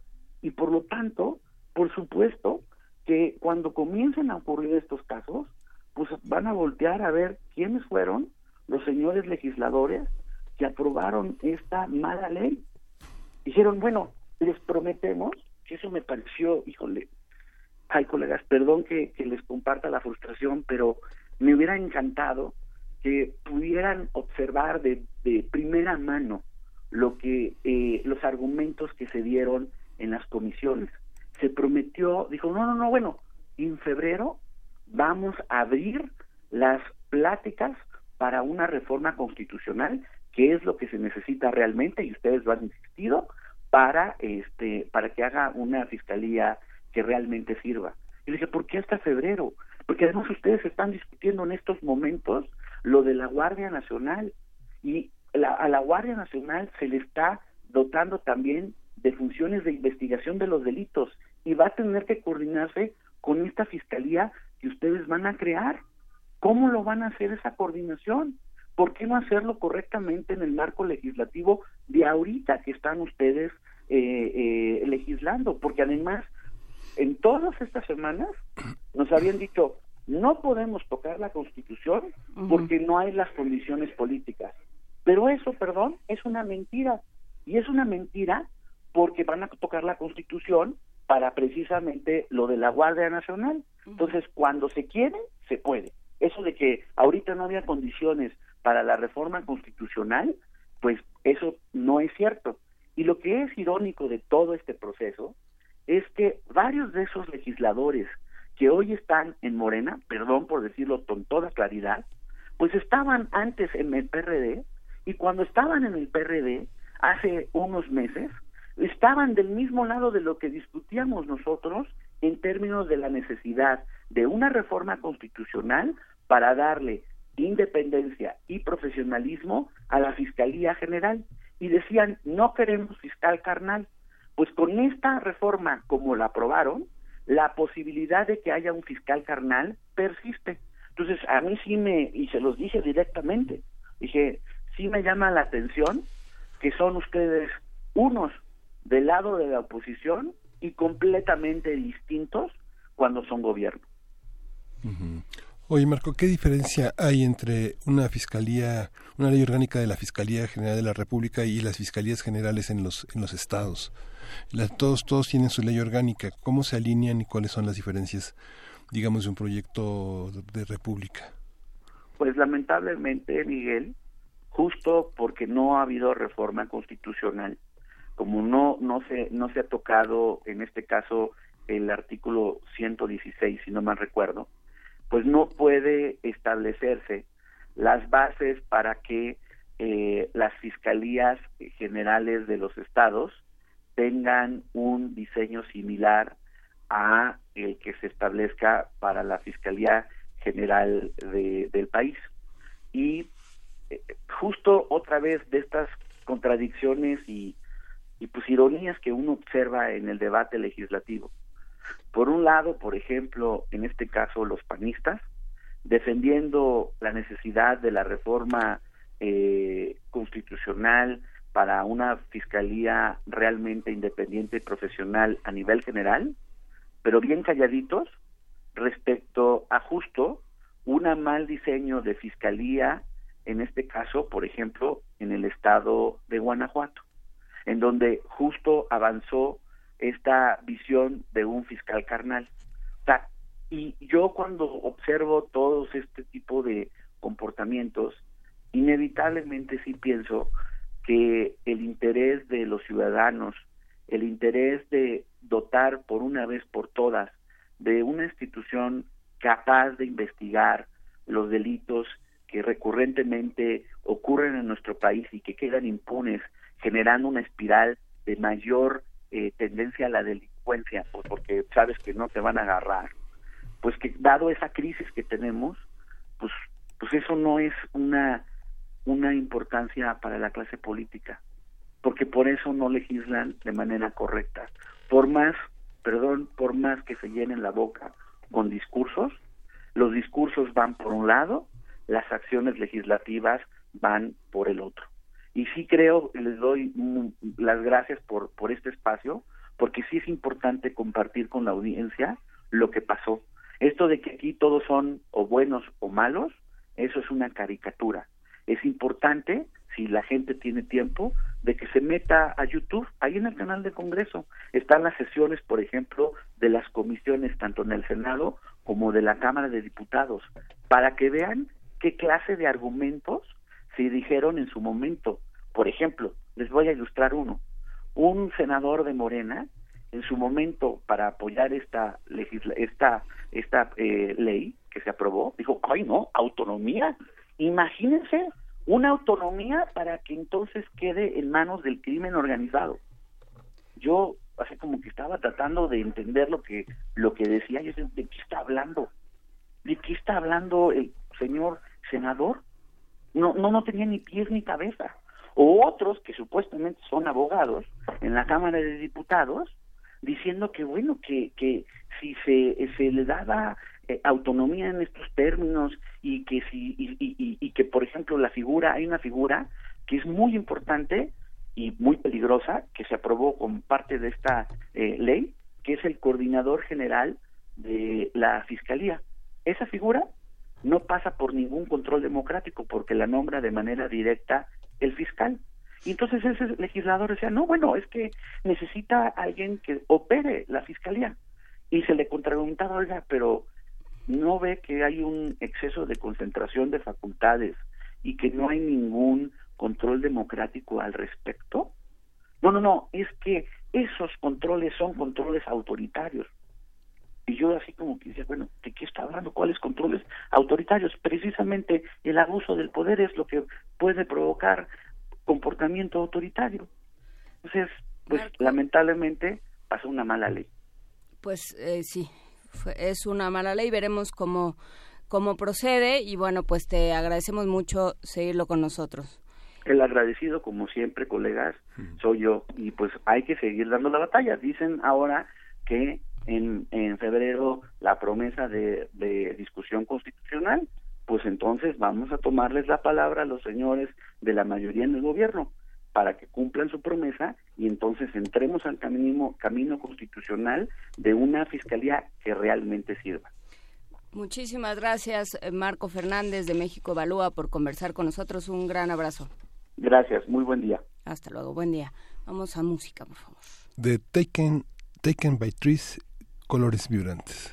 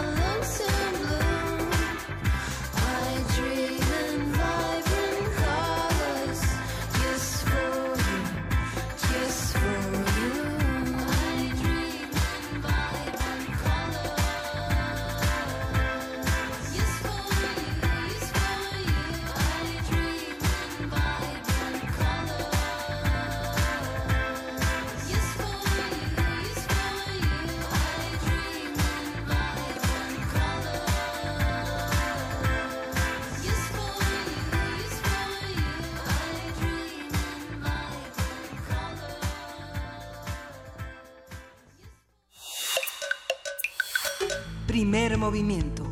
Hacemos comunidad. Nota del día. El Instituto Mexicano de Cinematografía confirmó la desaparición de Filmin Latino, plataforma digital de difusión de cine nacional y iberoamericano, de manera gratuita o a bajo costo que fue creada en 2014. A través de su cuenta de Twitter, Mariana Ovaro, nueva directora del IMCINE, declaró que la decisión está fundamentada y es necesaria para promover el cine mexicano de una manera más incluyente, amplia y mucho más efectiva. Estas fueron las palabras que ella utilizó. La noticia sobre la desaparición de esta plataforma provocó diversas reacciones entre la comunidad cinematográfica. El director Guillermo del Toro dijo que Filming Latino es una ventana para conocer cine de todas partes del mundo y las producciones más recientes de la industria mexicana, por lo que ofreció a Novaro su apoyo para intentar cambiar esa decisión. Filmin Latino cuenta con alrededor de 12 millones de títulos y más de 86 mil suscriptores. Eh, son pocos, ¿no? 86 mil suscriptores para una plataforma. Vamos Habría a ver. que ver cuántos tiene Netflix, por ejemplo. O, o cuántos pagan. ¿Cuántos pagan y cuántos comparten contraseña? A ver, vamos a ver todo esto eh, paso a paso. De acuerdo con el Anuario Estadístico de Cine Mexicano, las películas Profundo Carmesí y La Viuda Negra de Arturo Ripstein, así como Mujeres al borde de un ataque de nervios, La mala educación, La ley del deseo y Tacones lejanos del español Pedro Almodóvar, son las más vistas en esta plataforma digital. Vamos a conversar sobre Filming Latino, su función y alcance, así como los argumentos para su desaparición o conservación.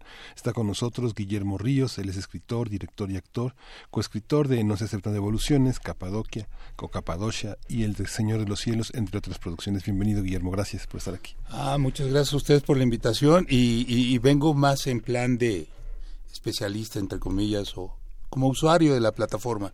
Y además es muy chistoso que me invitaran ustedes a platicar de eso, porque la acabo de descubrir. Tengo una semana que la descubrí y creo que es una maravilla. Entonces, dándole el beneficio de la duda a la querida María Novaro, eh, me gustaría que junto a que la desaparición ya tuviera la opción, porque si van a dejar un hueco, un vacío ahí sin ese, sin ese espacio que de verdad es maravilloso. Por ejemplo, eh, yo entré porque a mi casa de, apareció de repente por mi hijo un libro de Cajierto Cinema, eh, la revista Sí. crítica francesa. Entonces, a pesar de ser un profesional de esto y haber estudiado en la Universidad Veracruzana y haber pasado por la UNAM y Bellas Artes, yo nunca había leído esos textos. Y empecé a leerlos y siempre me aburrió eh, Sin Aliento de Jean-Luc Godard. Y me di el chance de volverla a ver y la empecé a buscar en plataformas. Y en primer lugar, aunque la anunciaban ahí, costaba 800 pesos verla, en Amazon, por ejemplo, 800. no, la- no la tenían. Y la seguí buscando hasta que caí en Filmin Latino, donde tenían la versión donde por 67 pesotes mensuales tuve acceso a esto y de repente me di chance de verlo y volví a ver, vi una película de Truffaut que se llama El último metro y películas a las cuales no tendrías acceso. Entonces, si, si un hombre de 62 años se puede deslumbrar con esto, no quiero pensar en la mayoría de las gentes que los escuchan, que son estos jóvenes de la universidad, que les estás quitando el dulce más dulce de todos los dulces, esta posibilidad de acceder a... eh, Y, y los de la universidad de aquí estamos hablando de jóvenes que tienen acceso a cineclubes, pero a los jóvenes de los pueblos Cada remotos... vez hay menos cineclubes, hay que decirlo. Sí, Bueno. pero ahí tienes la cineteca que afortunadamente siempre está llena y tus, tus, tus escuchas de aquí de la Ciudad de México, de CEU, te la abarrotan. Pero los jóvenes que no tienen acceso a eso, creo que es una pena que se los quiten. A ver, se está planteando algo interesante ya de entrada en esta discusión. El tema, por ejemplo, de cineclubes y de plataformas digitales independientes. eh, de que los hay, los hay. El problema es que no se conocen. No, el- la UNAM tiene en el Chopo, dentro del mismo CEU, en distintos espacios. Hay muchos. Lo que ocurre es que nadie los visita hasta que, eh, no se proyecte Roma, por ejemplo, ¿no? O nadie se acerca a plataformas como Filmin Latino hasta que no les dicen que van a desaparecer porque probablemente Sí. no las conocían. Eh, ¿Qué hacemos para que antes de que nos quiten el, el diamante más preciado de todos los diamantes, eh, podamos acercarnos a él sin decir, no me lo quiten porque lo acabo de descubrir? Eh, ¿Qué ofrecen estas plataformas? Por ejemplo, ¿qué ofrece en particular Filmin Latino que no ofrecería eh, otro portal como puede ser Piratería de Mira de Todo o Pelispedia o todas estas páginas que te dicen, El mismo yo te lo doy gratis? El mismo El cinematógrafo. Juan. Eladio. No, no, ni siquiera el cinematógrafo. Juan Eladio, el, el que nos dijeron el Ah, otro claro. día, que era el que comerciaba con estos temas. Pues mira, a- a- ahí me, me- me deslumbran y me descubren porque soy bien convencionalote en eso de las plataformas. Entonces veo Netflix, me encantan algunos de sus contenidos, veo Amazon, pero descubrí Filmin Latino, ahí había material que no veía yo en ningún lado. Algo, al- algo que yo estaba, pensaba, por ejemplo, que la Cineteca le hace falta, eh, aparte de los ciclos, de los ciclos de cine coreano del año 1939-1940, es, por ejemplo, recuperar la memoria de, eh, de nuestro cine de albures, de nuestro cine del Caballo Rojas, de nuestro cine de Jorge Rivero. ¿Por qué? Porque es memoria. Porque es memoria y porque los jóvenes tienen derecho. Es tu tía fea. Y tu papá lo decía de una manera divina hablando del tema gay. Ajá. Decía, de- de- de- tu papá decía que, que, que tenía un tío que era gay cuando gay eras de ser valientes, ahora cualquiera es. Cuando dices tu papá, yo sé que no te refieres a mi papá, te refieres al papá de Juana Inés. el- papá Deza. el papá de, de, de- de María Inés Eh, entonces a qué me refiero con esto a que es memoria Ajá. o sea eso es bagaje. Te puede ser tu tío que no quieres pero ahí está. Y deberíamos tener la opción eso opción diversidad. Yo creo que a veces eh, a través de una película de Jorge Rivero podrías llegar a una de eh, de, de Truffaut. Ajá. este me acaban de poner un cartel te de por favor no golpear la mesa Es que nos y me siento me siento aterrado aquí ya no lo vuelvo a hacer lo juro. No, Guillermo, y no este te preocupes, es la pasión. y este opciones, opciones para los jóvenes, diversidad, aprender a encontrar entre grises, romper barreras. ¿Qué necesitamos hablar? A mí me choca la de- el cine de arte. ¿Qué es el cine de arte y para quién? El cine comercial. Yo creo que el que tiene la última palabra es, es, es- es el espectador, el que acaba de completar ese círculo. Y, por ejemplo, en esta memoria y en esta discusión de qué deben o no deben ver los jóvenes, los que deberían de tomar la palabra serían ellos. Y si ellos quieren ver películas de la India María y de repente encuentran valores que nosotros no encontramos, es perfectamente legítimo. O las películas de Cuarón. Y entonces para eso estas plataformas deberían... ¿Y cómo deberíamos empezar a hacer esto? Autocrítica. Sí, además no solo desde un punto de vista eh, de, para los cineastas, no solo pensando en jóvenes que van a ser cineastas, eh, sociólogos, historiadores, todo aquel que quiera entender un momento de, de la vida mexicana, pues tendrá que saber cuál era la oferta cultural. Igual que conocemos o, o desconocemos la música, eh, los referentes, tal vez lo, lo que estaba en, en la televisión, bueno, también conocer las películas que se veían, cómo se, cómo se retrataba la realidad. El cine es un documento, es un testimonio histórico, sociológico fundamental. Por y se ejemplo, pierde. por, por ejemplo, eh, eh, en esta memoria, yo hace poco descubrí que una de mis películas más amadas, que es El Rey del Barrio, Mm, sí. fue escrita por uno de los actores que está allá atrás y me sentí profundamente identificado, Juan García, entre el Peralvillo. El Peralvillo es el que escribe El Rey del Barrio y eran escritores y eran actores. Esta memoria, Yo no puedo negar las peores películas del cine mexicano porque eran a las que me metía en Oaxaca a los 13 años, porque solamente en provincia te podías meter a las películas para mayores de 21 años. Y entonces te metes de chamaco a ver toda esta, esta, esta serie de películas que eran las, las pirañas aman en cuaresma, La primavera de los escorpiones, Las reglas del juego. Y, y, ni modo, por ahí aprendiste. Luego tuve la fortuna de acceder a un espacio como la Universidad Veracruzana y ahí tuve maestros que me sedujeron en el mejor sentido de la palabra para aprender a ver Bergman, para aprender a ver Cheslovsky. Y entonces a partir de la conjugación de esos universos se trata de decirte a ti mismo. En, y entonces en estas divisiones de el cine de arte y los chafas y los comerciales, creo que todos nos perdemos. Yo recuperaría, me encanta poner este ejemplo. ¿Cómo anunciaría Sófocles el Edipo Rey en la Grecia antigua? Venga usted a ver la obra epoménica que recordará el futuro, o venga usted a ver la historia del rey que mató a su papá, se acostó con su mamá y se sacó los ojos. Y a partir de eso también puedes contar la historia de la bonita reina que se enamora del hermano de, de, su marido, mata al marido, el hijo entra en conflicto y es un dramón digno de la prensa o de los periódicos de la tarde. Sí. Pero si de ahí te sale el ser o no ser, pues ya estás en otro lado, ¿no? Entonces yo creo que eh, para los chavos es importante tener este acceso a, a, a todo. Y ahorita sobre Filming Latino en concreto, yo le pediría como usuario a, a María, este, pues, oye, ¿cuál es la opción? Y ojalá sea una opción que nos deslumbre a todos y mañana estén anunciando lo que María Lo que eh, eh, eh, algo increíble pero si nos van a dejar huérfanos por un rato yo creo que es una tontería. Guillermo, permítame preguntarte, nos mandan un comentario interesante desde Del Jiménez que dice, el catálogo de eh, Filmin, Filmin Latino es muy diferente a otros con Pelispedia y otros ca- canales de piratería, porque hay mucho cine mexicano e independiente. Finalmente todas estas plataformas... con toda la pasión que puedan tener, tienen que ser un negocio y tienen que eh, darle de comer a los que se encargan de cuidarlas, de una u otra manera. Eh, ¿Por qué sobrevive Netflix o por qué sobrevive Amazon al competir con estas páginas de piratería que te lo dan gratis y que realmente tienen todo, aunque esté en desorden, eh, pero vas a encontrar todo eh, por los contenidos originales? Estas plataformas cada vez más hacen contenidos originales, hasta mexicano, latino, bueno, hasta Blim está metida en estas plataformas, ¿no? ¿Qué, ¿Qué hace distinta Filmin Latino además del catálogo y, de la parte, digamos, independiente? ¿Qué, qué podría hacerla única? Eh, ¿Y cómo podría sobrevivir? ¿Qué otro modelo podríamos proponer a lo mejor entre todos para decir, eh, queremos conservarla? ¿Cómo? Eh, a lo mejor suscribiéndonos más, a lo mejor haciendo una propuesta de meter otros contenidos, no lo sé, porque el asunto es que no estaba funcionando, a pesar de que a muchos nos encanta el, el proyecto, la idea, la pasión, todo lo que hay dentro, no estaba funcionando la plataforma como tal. ¿O por qué decidió Mariano Varo pero, pero, hay cosas que, que, por ejemplo nosotros con- nosotros con nuestros impuestos pagamos. Y este tipo de cosas creo que son de las que vale la pena pagar. Esta hice, paga hice, pequeños números y creo que contravienen los tuyos. Venga. así que quién sabe cuáles cuáles sean.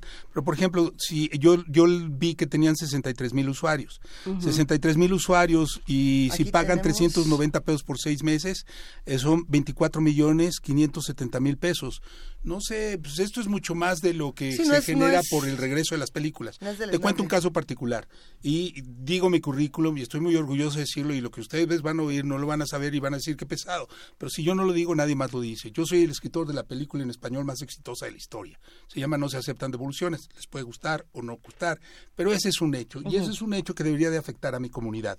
Tengo también una película eh, outsider que se llama Perras. Y Perras es un fenómeno en las redes. A mí me encantaría que estuviera en Filmin Latino. Nunca me han Ah, invitado. En Perras eh, la tienen en YouTube, no sé quién la subió. Primero, cuando empezamos, la bajábamos, pero un día me asomé y tenía 5 millones de vistas. Y te mejor la dejo. Yo quiero que la dejo. Y ahorita en este momento tiene 63 millones de vistas. Buenísimo. Y yo no me puedo, de la quitaron de YouTube. Y yo hablé para decir, pónganla, pero dice, pero tú no la subiste. Pues no sé, pero yo soy el dueño de los derechos, mi empresa, entonces pónganla, por favor, porque quiero que la vean. Si sobre esto yo ganara medio centavo por esos 63 millones, sería muy, fe- muy feliz. Si Filmin Latino fuera este conducto, ¿sí? O, sea, la, la piratería yo la entiendo, y yo he sido usuario de la piratería pero yo creo que sería una costumbre que en combinación con los piratas deberíamos de cancelar, porque son esos en, en una sociedad en que queremos cambiar, deberíamos cambiar en todos los ámbitos, no nada más desde el de hasta arriba, sino hasta abajo, pero siempre tener opciones. Tú no puedes decirle a un pirata, oye, deja, deja, de- deja de vender mis películas, ¿por qué no? Porque es una fuente de empleo y también es una fuente de acceso. Yo me acuerdo cuando a- a ver todo Kurosawa eh, costaba cuatro o cinco mil pesos, eh, ibas a Tepito y lo conseguías por 50 pesos, la obra completa de Kurosawa. Tú no le puedes quitar un joven esa posibilidad, pero en Filmin Latino te están dando la opción de cambiar. Y ahora ver, que también es horrible ver como mis películas, el tipo que vende en la esquina piratas, tiene unas camionetotas y genera con, con, con los años de esfuerzo que te implica hacer como productor, director, eh, una película como Perras, ¿no? Y, y ves cómo lucran con, con, tu, con tu trabajo sin nada. Entonces yo creo que ahorita ojalá la opción de María sea buena, pero por lo pronto lo que ofrece Filmin Latino es también entrar en este mundo en que tu estado, tú, yo, yo veo que estos impuestos que pagué aquí se están reflejando y lo agradezco. Como usuario estoy hablando. Sí, o sea, creo que la solución posible para, para mantener vivo el espacio sería decir, bueno, yo me suscribo, ¿no? la, la reviso, veo si hay algo que me interesa y me y me suscribo, ¿no? que a fin de cuentas es una es eso, es una videoteca importantísima. Claro, que, y que además ver que, por ejemplo, si eres un usuario y llamas el cine, por un pesote diario tienes acceso a películas que de otra manera no, no podrías entrar. Ahorita hay este, no, me acuerdo el, nombre del director japonés, creo que acaba de ganar Cannes y, y, y te estaban pasando una película suya sobre una familia, pero tiene una historia que es como de telenovela maravillosa, que es la historia de eh, un- una familia de ricos y una familia de pobres con niños de la misma edad. Y al arrancar la película te enteras que el- una enfermera cambió a los niños. Entonces pones en el dilema al papá que tiene al hijo educadísimo y toca el piano de la manera divina. Fuertísima esa película. Este, híjole, eh, eh, de- de- algo así de mi papá, pero, pero, pero dices, ¿qué hago? ¿Me quedo con el que eduqué y con el que le he invertido mi amor y todo eso? ¿O me mandan al mío genéticamente hablando? Que el Y niñito entonces- pianista se la pasa de lujo con la otra familia, ¿no? Sí. Se echan un muy buen Sí, reventón. sí, no, no, ese, ese, ese, ese, ese acceso a cosas. Ahora, ¿por qué es importante ahorita para México poner esta discusión y ser autocríticos? Porque no deberíamos de ver cine mexicano nomás porque es mexicano. O sea, hay una labor de seducción que creo no estamos haciendo. De repente a mí me, me, me duele cuando cuando dices es que la gente tiene que ir a ver mi película porque es marginal y si es aburrida y de repente y, y- y de repente Wow. este ¿para quién escribía Shakespeare? Para la raza, para analfabetas, para tipos que iban a ponerse borrachos. Y tu labor es seducir, nuestra labor ha sido seducir. Y ahorita de repente hay parte de la comunidad que siente que el público tiene que ir a verlo porque es cine mexicano y porque él es artista.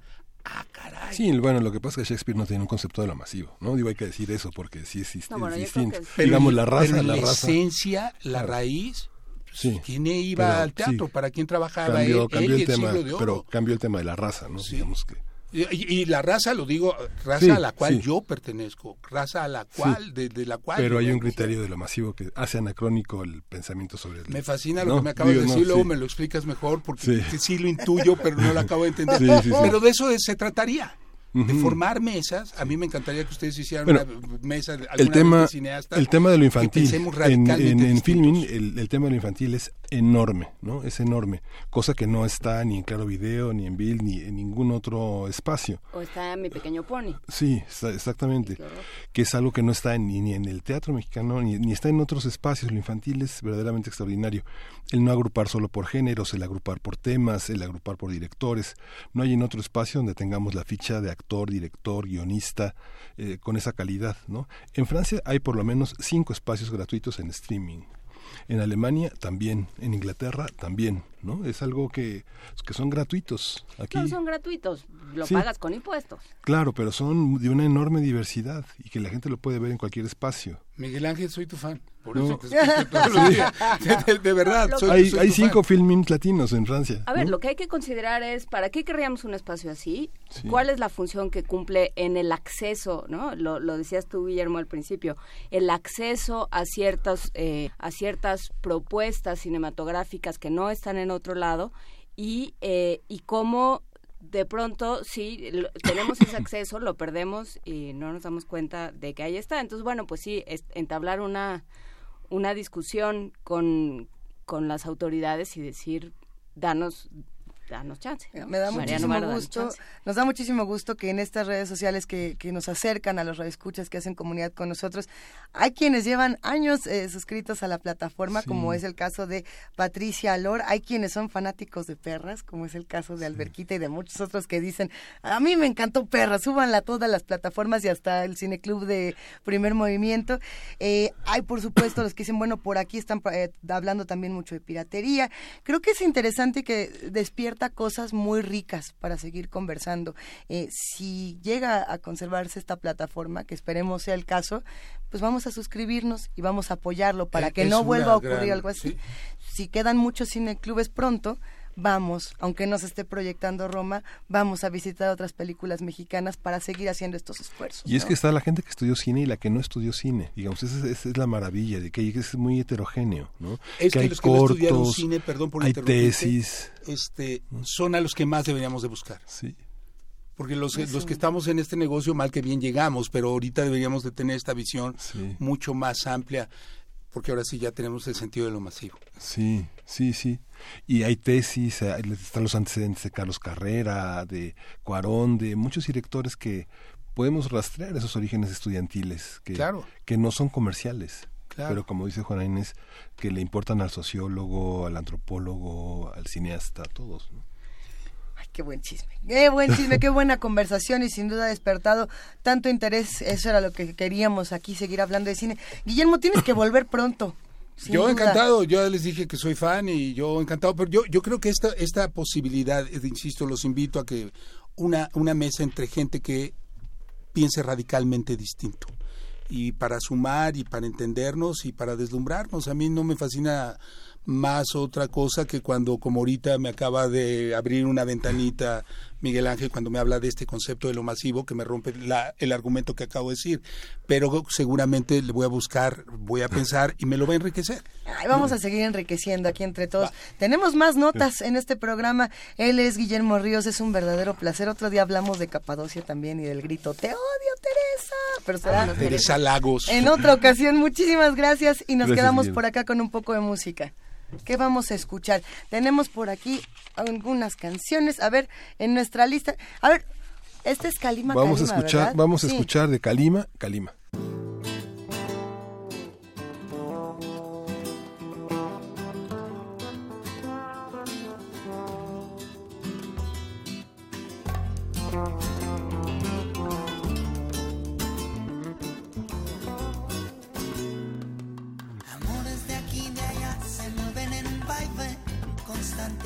Como las olas de un mar revuelto, espuma errante, como tu corazoncito roto. Yo encontré un pedacito en una playa y te lo coloco, todo loco. A través de la calima tu ladito me coloco. Calima, calima, acá, si te digo, toma mi corazón y vente, vente conmigo, allá al infinito.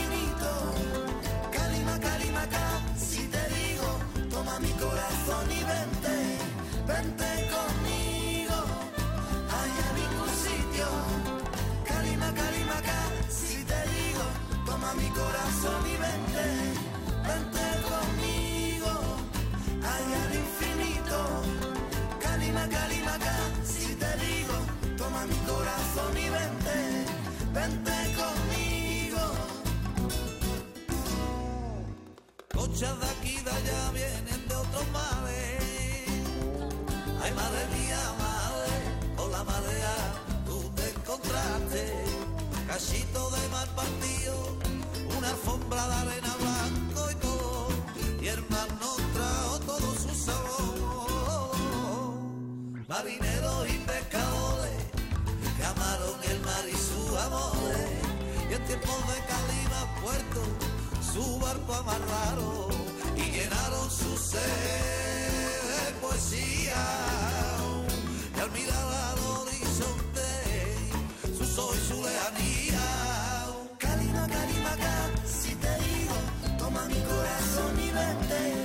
Vente conmigo, hay al infinito. Calima, calima, cal, si te digo, toma mi corazón y vente, vente conmigo, hay a ningún sitio.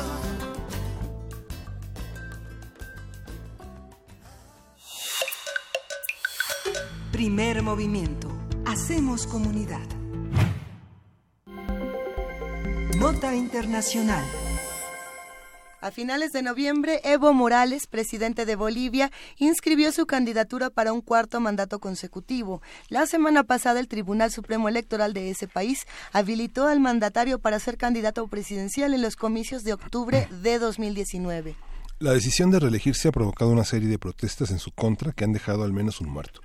Las movilizaciones han reivindicado el referéndum realizado en febrero de 2016, que negó a Morales la posibilidad de presentarse a futuras elecciones, aunque el mandatario recurrió en 2017 a los tribunales que fallaron a favor de la reelección indefinida. Las autoridades han culpado a la oposición de algunos incidentes violentos. Aquí la oposición no es el PRI, el PAN y el... y no, esta es otra oposición, ya lo van a ver. El presidente Evo Morales escribió en su cuenta de Twitter que los actos delictivos... Eh, no, parece, ¿me puedo seguir? ¿Les sigo contando? Ah, bueno, es que veo que todos me levantaron la mano como no. A ver, va, va de nuevo, les platico. Las autoridades han culpado a la oposición de algunos incidentes violentos. El presidente Evo Morales escribió en su cuenta de Twitter que los actos delictivos son de la derecha que quiere que dice defender el Estado de Derecho, pero destruyen las instituciones del Estado. Ay, este, es- me, me suena conocido. Bueno, a ver, ahorita lo seguimos. A partir de las noticias sobre Evo Morales, hablaremos sobre sus intenciones de buscar la reelección, las protestas en su contra y la situación actual de Bolivia. Está con nosotros Hugo José Suárez. Él es investigador titular del Instituto de Investigaciones Sociales de la UNAM y lo escuchamos desde París. Buenos días, Hugo. Buenos días, un gusto estar con ustedes aquí con mucho frío, pero encantado de, de escucharlos. Sabemos que hay algunos problemas en la comunicación, Hugo. Te mandamos un gran abrazo desde ahora. Eh, cuéntanos, por favor, qué es lo que está pasando con este tema de Evo Morales. Sí, mira, es un poco lo que ya eh, vinieron anunciando ahorita mismo en, el, en, el, eh, eh, en la noticia. Eh, hay que remontarse a cómo ha sido el, el- el, proceso, ¿no? Desde dónde viene. Ha habido un, un, ha habido un referéndum en el cual se ha puesto, se ha sometido a la población a la pregunta de que si el, el presidente Evo Morales y el expresidente iban a poder volver a ser candidatos.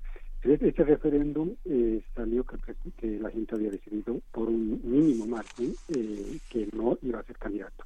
Luego el eh, presidente apeló y, hizo una, una solicitud para que argumentando que se estaba violando su derecho de ciudadano de ser elegido. Eso fue aprobado y bueno pues eh, ahora nuevamente la- hace, un- hace unos días ha habido la nueva eh, situación en el tribunal que ha, sido eh, refrendada la posibilidad de que el presidente pueda ser eh, candidato y que pueda ser elegido. Eso también ha, generado una serie de eh, eh, reacciones y ahorita lo que se tiene es eh, otra vez el país dividido en una sección, una cantidad de gente que está en contra de la reelección del presidente y del vicepresidente y la otra población y el aparato digamos de, eh, de Estado que va a hacer todo lo posible porque el presidente se pueda reelegir. Ese es el camino general en el que está eh, la situación ahorita en Bolivia. El, eh, la cosa está empezando porque como las elecciones están programadas para octubre del próximo año, en realidad todo lo que ahorita se va haciendo tiene que ver con la perspectiva de campaña a favor y en contra. Entonces, en este momento, los distintos grupos están jugando en el tablero para ver cómo se posicionan eh, para adelante. Tanto el gobierno que eh, va a tratar de jugar todas las fichas para salir lo mejor parado eh, para la candidatura eh, próxima, eh, cuanto la oposición que también está jugando las fichas para poder debilitar al, al gobierno. Esa es la situación en este momento. Habrá que ver cómo se va poniendo las cosas. Una, una reelección de Evo Morales en ese sentido, ¿crees que representa también una especie de replanteamiento de autocrítica de, lo logrado y lo pendiente? ¿Se puede leer así? Eh, ¿Hay un proyecto de Evo Morales en ciernes? Mira, yo creo que es un error. Si a mi pregunta, a mi respuesta personal sería que el eh, replanteamiento de una el proyecto de Evo Morales que fue un proyecto muy importante muy interesante que aglutinó a la nación y que construyó las bases de una nueva sociedad eso hay que decirlo con mucha eh, contundencia y es un proyecto que abre la nación a una nueva eh, realidad La pregunta es el proyecto como tal, eh, cómo tiene que continuar y bajo qué liderazgo tiene que continuar el proyecto, que es un proyecto fundamental para una república como la boliviana, para una nación como la boliviana. Yo creo que el, replanteamiento de que Evo Morales vuelva a ser candidato muestra el agotamiento del propio presidente de poder generar mecanismos de continuidad del, proyecto sin su presencia. O sea, es eh, complejo que el propio eh, aparato de Estado haya concentrado el poder y que haya sometido el proyecto a la presencia de una persona, como ha sucedido en otros países. Lo que el proyecto tenía que hacer era precisamente ver las posibilidades de, de sustitución para que no tenga que depender de un liderazgo y que más bien pueda tener una continuidad más allá de quien lo esté dirigiendo. El momento en el que se planteó el, proyecto como solamente viable si está eh, en la conducción del presidente, se pone en juego, en juego eh, y en riesgo el propio proyecto. Yo creo que el proyecto de Nación es un proyecto mucho más importante que el presidente, y creo que el presidente en este sentido, este, al querer eh, reelegir a cualquier costo, está poniendo en juego el proyecto eh, popular que en algún momento encabezó. El proyecto de nación y el proyecto popular que estaban al centro del, de la, eh, del discurso y de la plataforma de Evo, y bueno, pues eh, sí, eh, como decía mi papá, no es lo mismo ser borracho que cantinero, digamos, el, el trabajo que ha hecho Evo lo ha desgastado políticamente. ¿Dónde lo coloca hoy? Correcto. Yo creo que eh, está, está está atravesando Morales por el peor momento de su aprobación popular. Ese es un dato, digamos, eh, eh, eh, por todos conocido. Eh, él- él tuvo hubo momentos en los que eh, fue in- indudable el apoyo popular que él tenía. Hubo momentos en los que eh, el, el consenso que logró fue impresionante y me parece que fue además un mensaje para toda la nación, en que todos estén a- eh, al lado de esta necesidad que tenía Bolivia de un cambio radical, contundente en, en- en la dirección del país. Eh, pero en este momento, precisamente por las torpezas, por la corrupción, por la necesidad de aferrarse al poder, eh, ha- haciendo, utilizando primero todo el aparato de Estado y luego todas las artimañas de la vieja política para poder eh, eh, atornillarse en el, en- en el poder. Eso es algo que está en contra de lo que fue y de todos los que estuvimos a favor de que eh, el país adquiriera el rumbo que, que, que, que- que Evo Morales eh, tuvo en su momento. En este momento eh, eh, Evo Morales está eh, echando por la borda todo con un empeño de quedarse en el poder. ¿Qué pasaría si todo el entusiasmo que ahorita estamos viviendo en México de eh, apoyar, bueno, unos sectores más que otros, pero en general, digamos, de apoyar el proyecto de López Obrador, se fuera, eh, eh, eh, eh, se, se cayera por el hecho de que López Obrador quiere aterrizarse en la eh, en, en la conducción del proyecto. Él sería, él sería el propio responsable de liquidar el proyecto en el cual todos estuvimos ahí sosteniendo y esperanzados.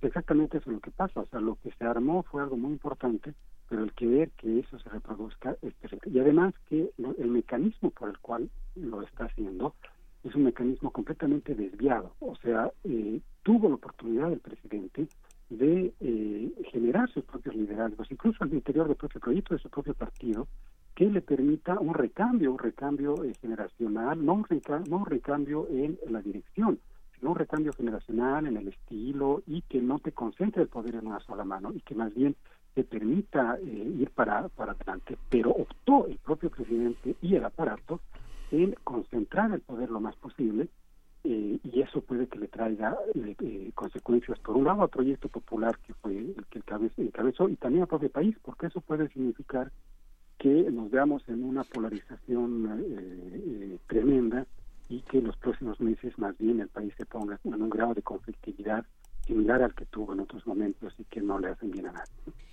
Pues te agradecemos como siempre tu participación, Hugo José Suárez. Ojalá podamos eh, quedarnos eh, contigo más adelante, ¿no? Hablar, más bien hablar contigo más adelante para, para seguir este tema y también para seguir eh, la vida en Francia, aprovechando que estás por ahí eh, el día a día en las calles y las tensiones que se viven. La violencia reciente. La violencia reciente, la respuesta de Macron y por supuesto de las autoridades parisinas, que no ha sido algo sencillo. Sí.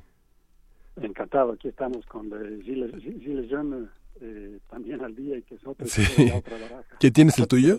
Igual de emocionante y dinámica. Muchísimas Hasta luego. Muchísimas gracias. Hasta luego, Hugo José Suárez. Él es investigador titular del Instituto de Investigaciones Sociales de la UNAM. Lo tenemos en préstamo en París, pero eh, de todas maneras sigue con un ojo en América Latina. Vámonos a la tercera hora del primer movimiento. Síguenos en redes sociales. Encuéntranos en Facebook como Primer Movimiento y en Twitter como arroba PMovimiento. Hagamos comunidad.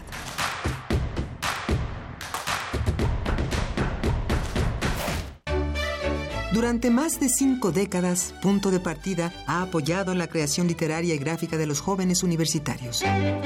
Ahora es momento para un reinicio. Punto de partida de la Dirección de Literatura, piso 16, Laboratorio de Iniciativas Culturales UNAM y la revista de la Universidad de México lanzan la convocatoria Partir del Punto, donde se seleccionará a tres estudiantes universitarios para que se ocupen de la edición, el diseño y la difusión de seis números. Consulta la convocatoria en www.puntodepartida.unam.mx www.literatura.unam.mx www.piso16.cultura.unam.mx y www.revistadelauniversidad.mx Renovarse y vivir.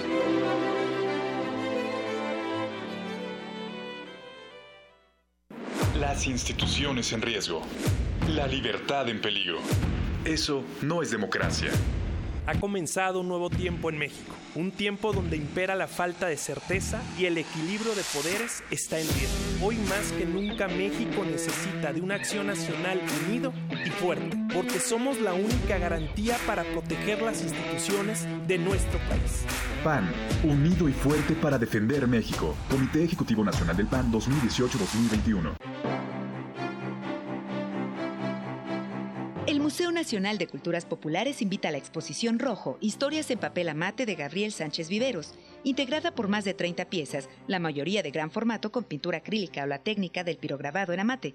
La exposición reúne los trabajos de los últimos tres años del artista. La exhibición actual se centra en la impresión del cuerpo humano en papel amate. Rojo, Historias en papel amate, está abierta en el Museo Nacional de Culturas Populares en Coyoacán. ¿En qué nos beneficia la Ley General de Archivos? El orden y disponibilidad de los documentos que genera el Estado nos brinda certeza y seguridad. Permite la transparencia, el acceso a la información y la rendición de cuentas. Facilita la protección de los derechos humanos y preserva nuestra memoria histórica. Ley General de Archivos. Juntos contribuimos a la preservación de la memoria de México.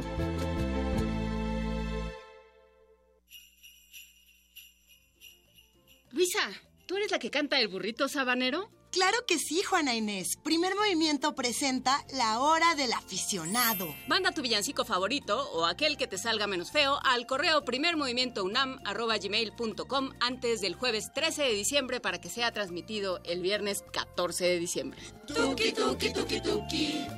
Tuki, tuki, tuki, ta. Vuélvete una superestrella de Belén en primer movimiento.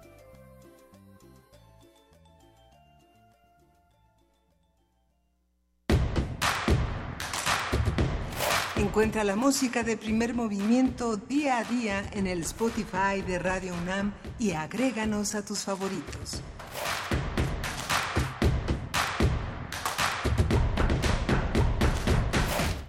Y bueno, seguimos aquí en primer movimiento en esta tercera hora que comienza a las 9 de la mañana con siete minutos de este jueves 13 de diciembre. Miguel Ángel Quemain, Juana Inés de esa, buenos Sí, días. buenos días. Bueno, muy interesante la conclusión de la de, de Hugo José Suárez, que es muy... eh, eh, eh, Evo dice, Evo Morales dice que el pueblo se lo pide que se relija, pero es muy interesante el comentario porque es aleccionador que un estadista tiene que generar una sucesión, tiene que generar opciones, no solo una, no solo un sucesor, sino muchas opciones. Y esa es la generosidad del estadista, de un hombre que se sabe plantado en el corazón de la historia, ¿no? Y, y hay comentarios justamente al respecto en nuestras redes sociales. Efren nos dice, tal como se presenta el panorama de Evo, parece que el espacio es propicio para las fake news, los discursos de división, la intervención del interés extranjero vía la OEA y el ascenso de la derecha. Bueno, esa es una de las, de las perspectivas. Habrá muchas, por supuesto. Eh, sí, a ver, hay, es que hay un montón de comentarios al respecto. También están comentando sobre el tema de Filming Latino, que fue la conversación que tuvimos en esta segunda hora, junto con la de la ley sobre fiscalía, que fue esta que sostuvimos con Marco Fernández.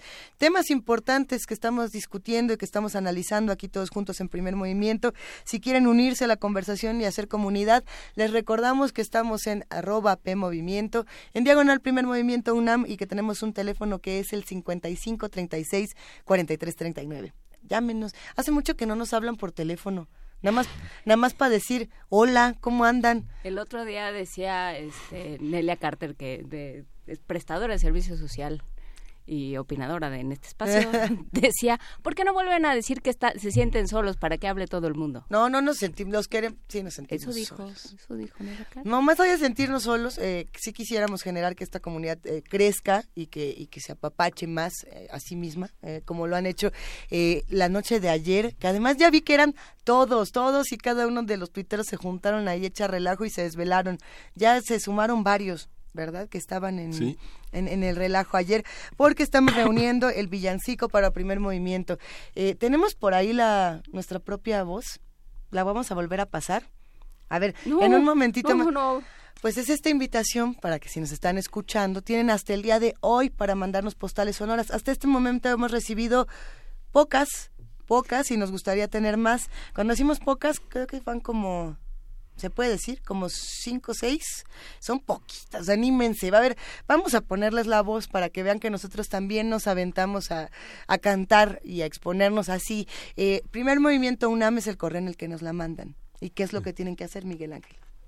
Pues nos tienen, tienen que tienen que grabarlo y mandar un archivo. El que quieran, el villancico que quieran. El villancico que quieran en un formato que deseen también, que esté accesible a su teléfono, a su grabadora, lo que lo que tengan. O sea, lo pueden grabar con una notita de voz en el teléfono, siempre Sí. y cuando traten de que tenga eh, buena, buena calidad para que se pueda escuchar en, en, en radio. Aquí nosotros lo vamos a estar transmitiendo el día de mañana, viernes 14 de diciembre, porque Radio UNAM se va de vacaciones, pero ¿qué creen? Nosotros todavía no, todavía tenemos una semanita más. Si les parece bien, vamos a Poesía Necesaria y al ratito regresamos a escuchar el tuki tuki tuki. Venga.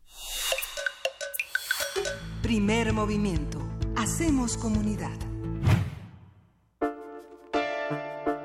Es hora de Poesía Necesaria.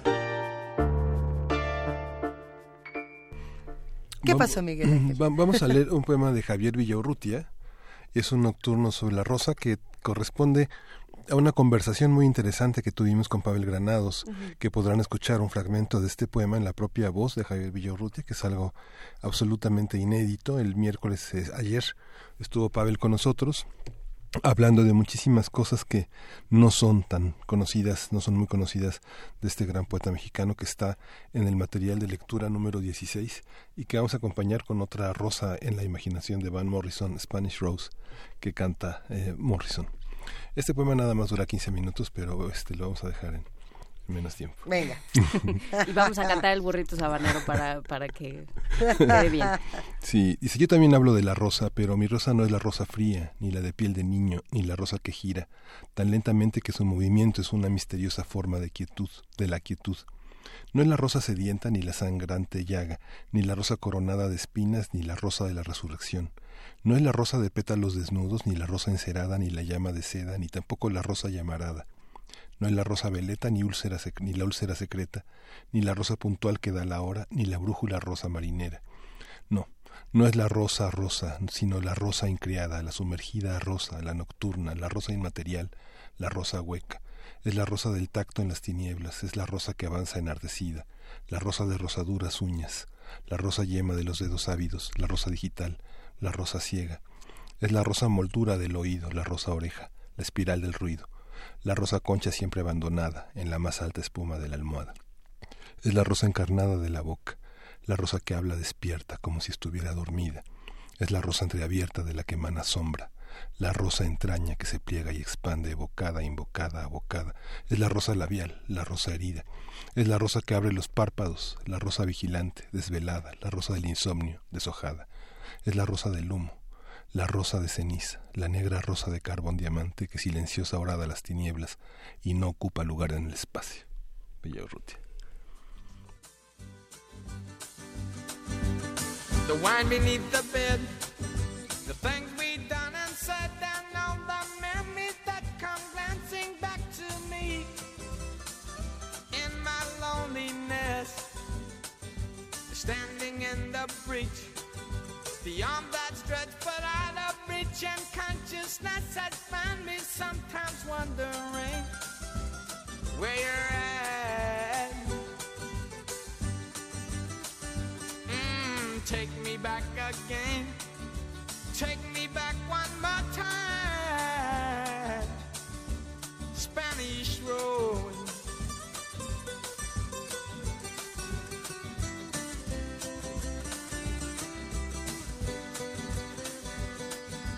Way you pull the gate behind you when you said it ain't too late. Come on, let's swing the town and have a ball tonight. And hoping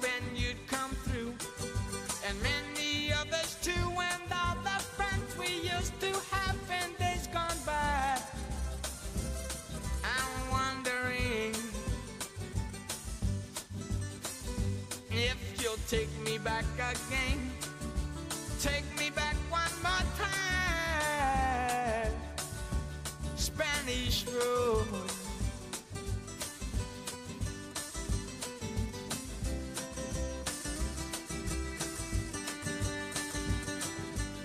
And when the lights went out, then no one was about another country in full bloom.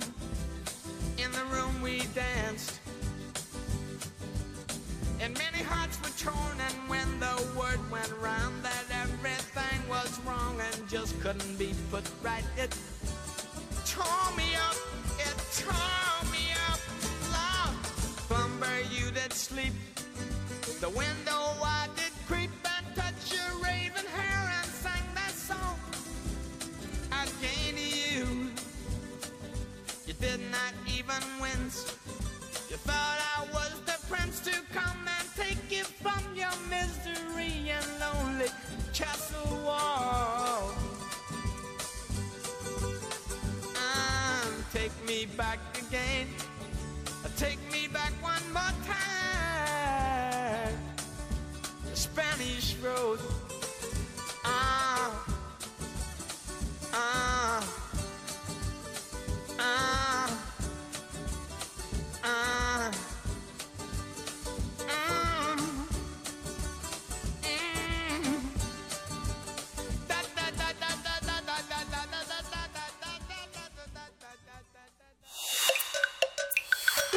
Primer movimiento. Hacemos comunidad. La mesa del día. Seguimos aquí en la, seg- en la tercera hora de primer movimiento y está ya con nosotros el doctor Alberto Betancourt para hablar eh, de toda una serie de movimientos, Alberto, que han, han marcado las últimas semanas del mundo. Sí, Miguel Ángel, buenos días. Juan Inés, Luisa, queridos amigos del auditorio. Pues yo creo que están pasando tantas cosas simultáneamente en el mundo que es un verdadero privilegio y un gusto poder abrir este compás en la cabina de Radio UNAM para hacer comunidad con todos los que nos hacen el favor de escucharnos y tratar de procesar juntos nuestro azoro. Yo creo que ahorita nos queda muy claro a todos que el mundo es una caja de asombros. Eh, yo quisiera citar, por ejemplo, que los días 30 de noviembre y 1 de diciembre, cuando nuestro país estaba concentrado en vivir y paladear su momento histórico, eh, mientras tanto, en Buenos Aires, Argentina, se estaba llevando a cabo la cumbre del G20, donde las élites política y económica del mundo tomaron decisiones que van a afectar la vida cotidiana de toda la población mundial. Desde mi punto de vista pasaron muchos acontecimientos. Yo quisiera hacer referencia en mi intervención del día de hoy, que tiene como tema del G20 en Buenos Aires a las barricadas de París.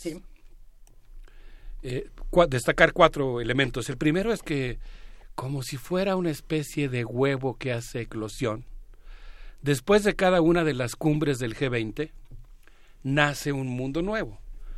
Un poquito como si estuviéramos en la cumbre de Teherán, o en la cumbre de Yalta, o en la cumbre de Potsdam, cuando se reúnen estos hombres tan poderosos y toman decisiones, lo que ellos acuerdan termina afectando lo que pasa en nuestras mesas, en nuestras casas, en nuestros centros de trabajo, en nuestros centros escolares. Siempre termina repercutiendo de una manera u otra eh, en la vida cotidiana de, la, de los hombres comunes y corrientes. Y, en- y en ese sentido, pues yo digo que estas cumbres hacen que nazca una especie de mundo nuevo. Y creo que lo que nació de los acuerdos que, o- o que tomaron y los que no pudieron tomar, porque hay también un enfrentamiento muy fuerte, muy ríspido entre capitales y entre imperios en el mundo, que han hecho que los propios autores eh, que normalmente hacen comparsa de estas reuniones del G20 y las elogian, hablen de que probablemente se acabó la Se era de la globalización. Es decir, de un consenso y de un acuerdo intercapitalista e inter- interimperialista. Pero lo que nació de ese mundo, pues fue, desde mi- lo que nació de esa reunión, desde mi punto de vista, es un mundo, podríamos decir, esperpéntico, de trabajo precario, de megaproyectos y sobre todo de un robot vigilante. Y aquí yo podría escuchar la voz cavernosa de William Burroughs cuando lee sus videos y empieza a hablar de los, la necesidad de pensar lo que hace la máquina con nosotros, ¿no? La máquina tecnocrática. Una segunda característica de lo que ocurrió en estos días, desde mi punto de vista, es que Macri, en el momento en que sonríe a Christine Lagarde y le da la mano, selló un pacto con el Fondo Monetario Internacional que implicó sumergir en la miseria a millones de argentinos que se la están viendo muy dura en este momento. Y una tercera característica que yo vi, que habría que pensar, que no, no vengo aquí a hablar como quien sabe lo que está pasando en el mundo, sino como un observador atento, que se da el gusto de detenerse tantito a observar, pero que obviamente tiene más interrogantes que respuestas, pero que eso sí puede afirmar que, que sería bueno que entre todos observemos los fenómenos y tratemos de discutirlos y tratemos de leerlos juntos. Y, y este tercer elemento que yo mencionaría es que pasamos de la globalización a un mundo craquelado. Probablemente transitamos de un mundo en el que había un acuerdo, que era, digamos, la globalización y el consenso de Washington, a un mundo en el que no hay un acuerdo global, por decirlo de alguna manera, en las cumbres. Pero finalmente, como un cuarto elemento que quisiera yo comentar el día de hoy, yo mencionaría que, y esto es lo que más me llama la atención, nos ha tocado presenciar dos insurrecciones populares contra el neoliberalismo en toda forma. ¿Quién iba a decir que nos iba a tocar vivir eso? La primera es la insurrección mexicana, masiva, pacífica, electoral, legal por la vía de las urnas, que es sin lugar a dudas una decisión contundente de la sociedad mexicana. Y la otra que a mí me causa el mayor azoro, y, y- ¿Francia? y yo, ¿mandé? ¿Sería Francia? La de Francia. Estamos viviendo, ¿quién iba a decirlo? Una auténtica eh, insurrección popular. Estamos viviendo un momento prerevolucionario en Francia, en pleno 2018. Yo la verdad debo decir, no sé cómo, cómo andan nuestros amigos aquí en la cabina, cómo están nuestros amigos en el auditorio. Yo siento que los medios de comunicación no están reflejando con toda su magnitud lo que está pasando en Francia. Tendría que ser la noticia de primera plana que ocupara un gran espacio y que todos los ciudadanos del mundo pudiéramos seguir día a día la crónica de lo que está ocurriendo ahí, pero no es así.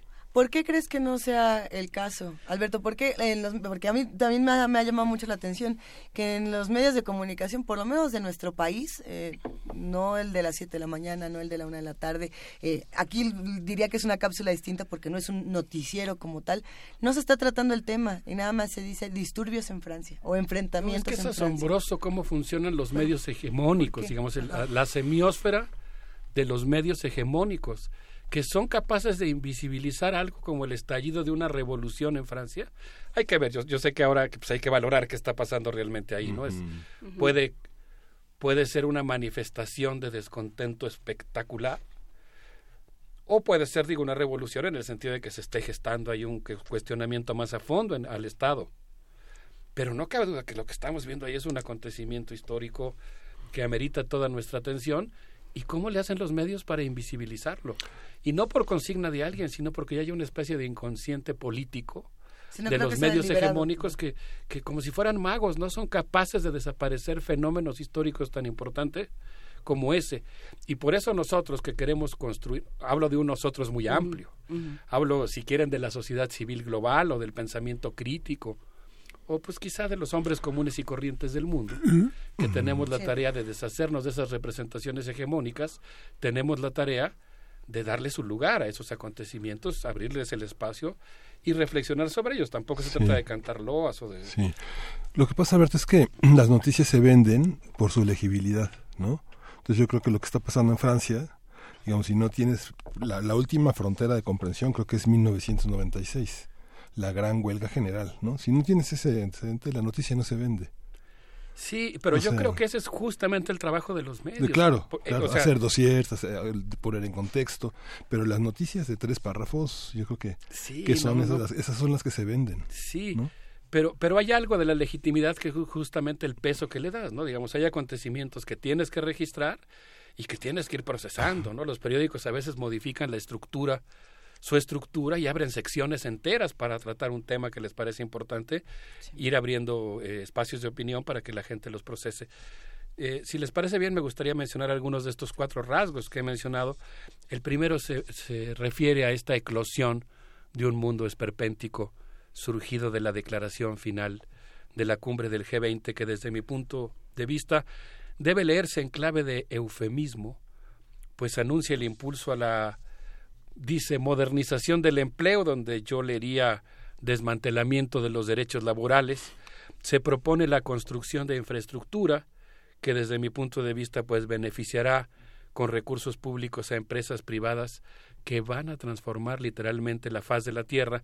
Y celebra Luis, aquí yo siento, bueno, a todos obviamente aquí en la mesa, Miguel Ángel Juan Inés, pero pienso que este es un tema que a ti te gusta particularmente, y celebra el advenimiento de algo que yo llamaría, estoy hablando de la declaración del G20, Ajá. celebra el advenimiento, aquí ya el adjetivo lo pongo yo, de un alucinante mundo automatizado en el que las TICs, yo le agregaría dos es, les dicen TICs porque son tecnologías de la información y la comunicación, ¿Qué le agregarías? y acabo de tener el gusto de escuchar una conferencia de Javier Echeverría que pronunció en la Casa de los Estudiantes en Madrid, en el CSIC, y él decía, eh, proponía algo que yo retomé con esta idea de agregarle dos es, tecnologías de la información y la comunicación, el control y la comercialización de la privacidad. Las TICs, tecnologías de la información, la comunicación, el control y la comercialización de la, de la privacidad, que en realidad, pues como ha dicho bien, perdón que insiste en este texto, pero es que estamos inmersos en este mundo automatizado y por eso regreso una y otra vez al texto de Benjamín Coriat, controlarán en fracciones de microsegundos los movimientos realizados por las bandas de producción, el movimiento de los trenes en Europa, el flujo de datos médicos y las fotos biométricas de quienes cruzan las fronteras. Un mundo que ha surgido de esta cumbre de trabajo precario, de megaproyectos intrusivos y robots que controlarán el acceso a los caminos para que entre todos los senderos que se bifurcan solo se abran y puedan ser trans- transitados los que nos conduzcan a nosotros los humanos a los futuros posibles soñados por los accionistas de cuatro o cinco empresas que controlan el 85% de la vida digital del planeta. los países centrales han ordenado en Buenos Aires comprar compus y robots Mm. para cerrar la brecha entre las metrópolis y sus neocolonias. Pero en realidad lo que nos están imponiendo es la expansión de esta máquina autocrática. ¿Cómo la ves, Luisa? ¿Qué opinas? Eh, no, no me atrevería a decir el horror ni, ni es lo peor que nos podría pasar porque vaya, es algo que ocurre y no puede uno negar la tecnología, es el uso de la tecnología el problema. De, no, no es que se creen tecnología, será como lo que platicábamos en alguna ocasión de los transgénicos. No, el transgénico no tiene la culpa, el, humano que lo utiliza y que toma estas decisiones. Es peligroso. En nuestro país eso puede ser eh, todo un tema de discusión, riesgosísimo. Sí, cuando tomas un servicio de, de telefonía, eh, este, aceptas que invadan tu privacidad o no tomas el producto. Así no, no hay otra.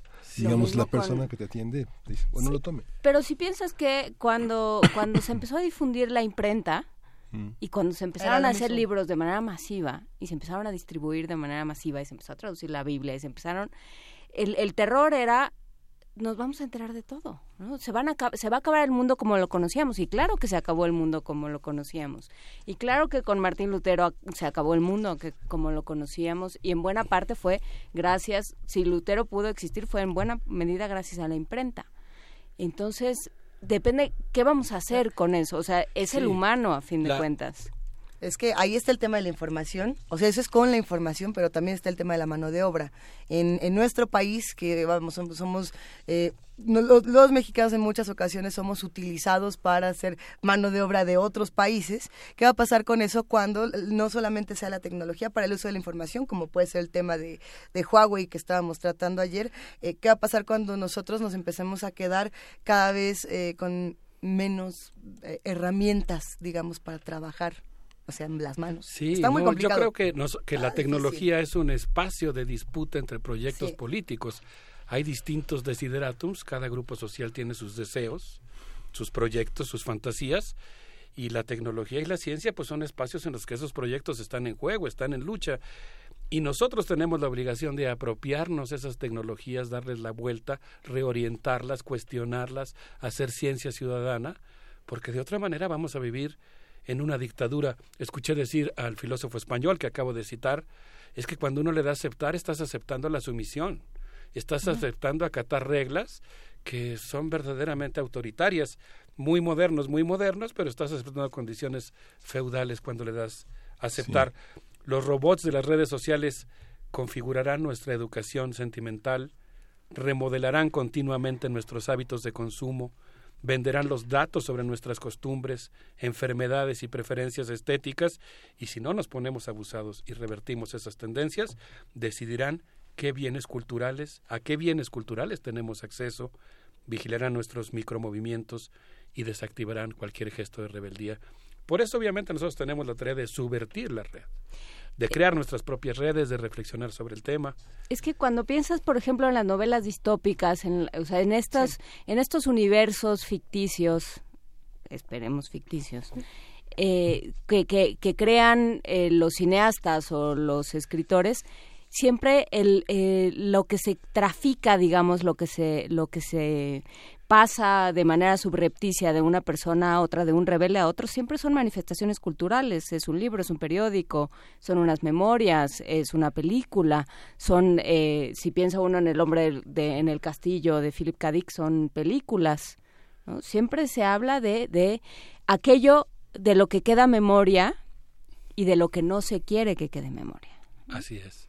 Ahora, pensemos en cómo hacer militancia y subversión fuera y dentro de la red, y en ese sentido yo quiero celebrar que esta semana, gracias al uso militante de la red, tuve el gusto de conocer electrónicamente a Leandro Morgenfeld, colega, doctor en historia argentino, quien escribió un artículo llamado de, de, Washington a Pekín, en lo que él considera la mejor revista argentina que se llama Anfibia, y dice que Argentina realmente está en crisis, su Producto Interno Bruto seguramente se contraerá este año, su moneda se devaluó 100%, la inflación alcanzó el 45% llevándose el récord mundial de inflación, que en términos concretos quiere decir que el trabajo de los argentinos vale menos y que se está transfiriendo ese 45% de los del trabajo que generan del valor que generan los trabajadores a las élites argentinas.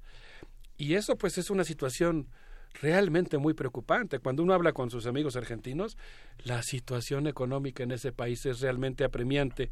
Sin embargo, Macri, sigo, sigo todavía a Morgenfeld, decidió intensificar la receta neoclásica y agradeció la intercesión, la intercesión estadounidense que le permitió obtener un rescate del Fondo Monetario Internacional por 57 mil millones de dólares. Uno de los grandes acontecimientos de los muchos que ocurrieron en estos días en Buenos Aires. Eh, Trump trató a los asistentes con la punta del pie, incluso a los anfitriones, desairó la cena de gala en la Quinta de los Olivos, llegó tarde a la reunión bilateral, se mostró de mal humor los pocos segundos que posó con el anfitrión. La verdad es que pues prometió muy pocas cosas. Eh, si les parece bien, creo que antes de continuar con esta reflexión, creo que podríamos escuchar algo de música rebelde argentina. Para limpiarnos el paladar después de Trump. Actitud María Marta, no, pero vamos, vamos a tener A un ver, final de la humanidad está viva y responde y reacciona y está luchando por sus derechos.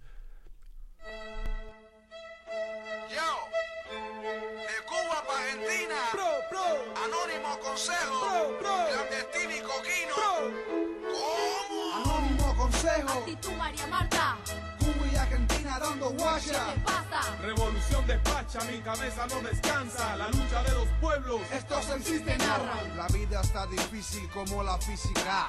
Algo complicada como la matemática. Miradas elásticas, mujeres plásticas. Muchos MC con flow, pero no dicen nada. Por revolución pa'lante, compadre. Imponiendo tu verdad sin ningún tipo de alarde. Así es como yo pienso, uno se crece en los hombres. Yo también formé parte de aquel bultico de pobres. Si me ves llorando algún día, no te asombres.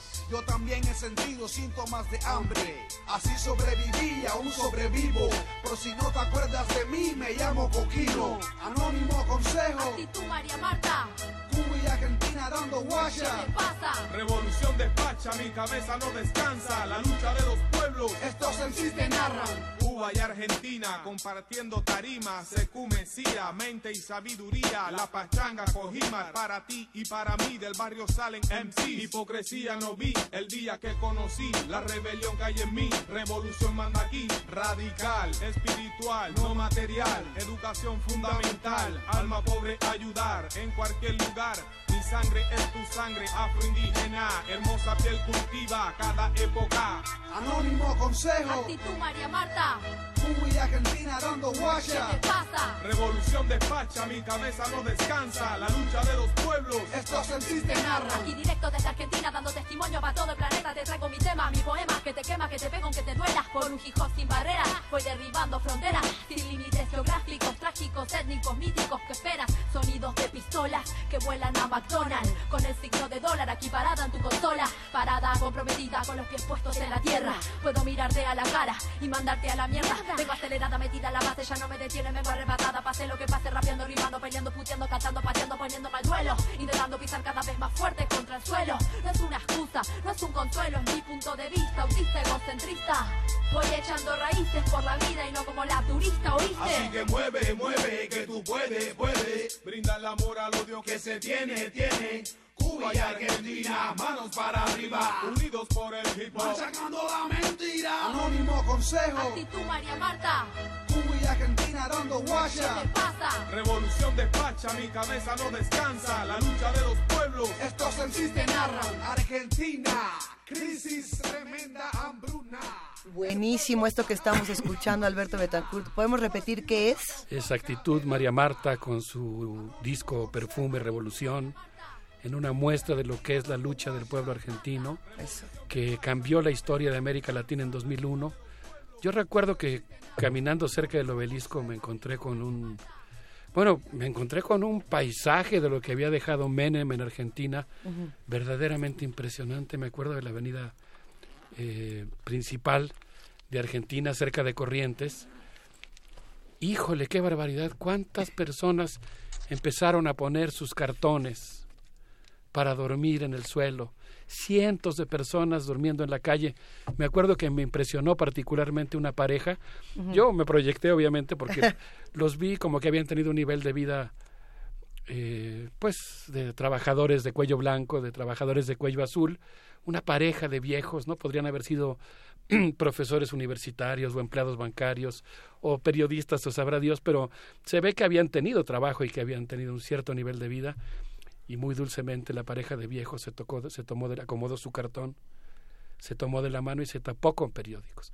Y estaba yo en esa cuando alguien me puso una mano en el hombro, un argentino moreno que traía, eh, estaba cubriéndose del frío, nos invitó a su casa que era una estación del metro, una coladera, un respiradero del metro, del que salía aire caliente, con una generosidad como anfitrión, poco burlándose y, y- y seriamente generoso, diciendo cuando quieran vengan a su casa, aquí estamos, y para despedirse se abrió la camisa y nos mostró una playera del Ejército Zapatista de Liberación Nacional. ¿Cómo es que Argentina salió de esa, logró cambiar el curso de América Latina y cómo hoy lo que lo que parece asomarse en el horizonte y ya está allí implantado es una una noche para América Latina en la que está ascendiendo el fascismo social que tenemos que revertir.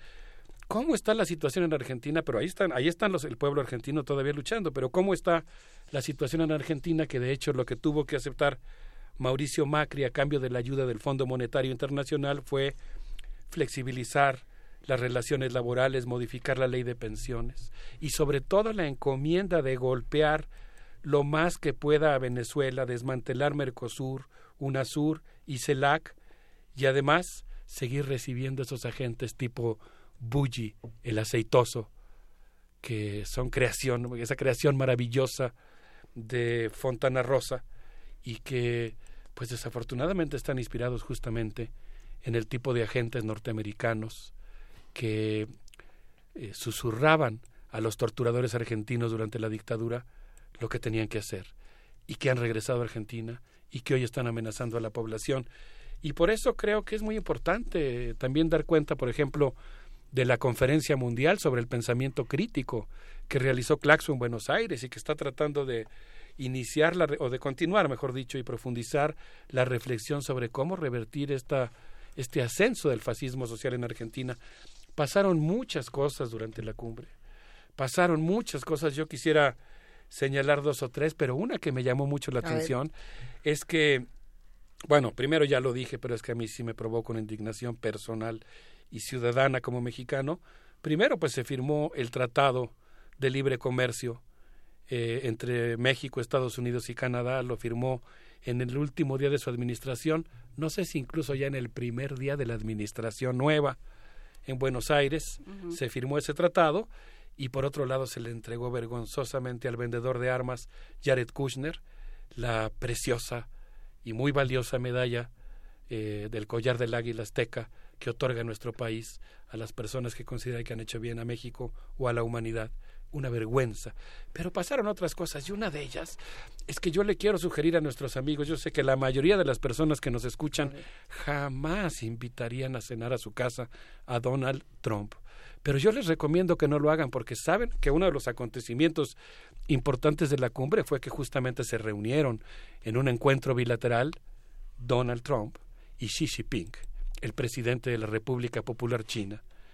¿Y saben qué fue lo que...? Bueno, digamos que hicieron de lado al G20 y, la, y la atención de los medios, sin decirlo así como lo estoy diciendo yo, hizo que la cumbre del G20 quedara arrumbada en segundo plano y lo que quedó en primer plano como un close-up fue la reunión del G2. Digamos, de alguna manera se sustituyó al ya de por sí elitista y cerrado grupo del G20 por un G2.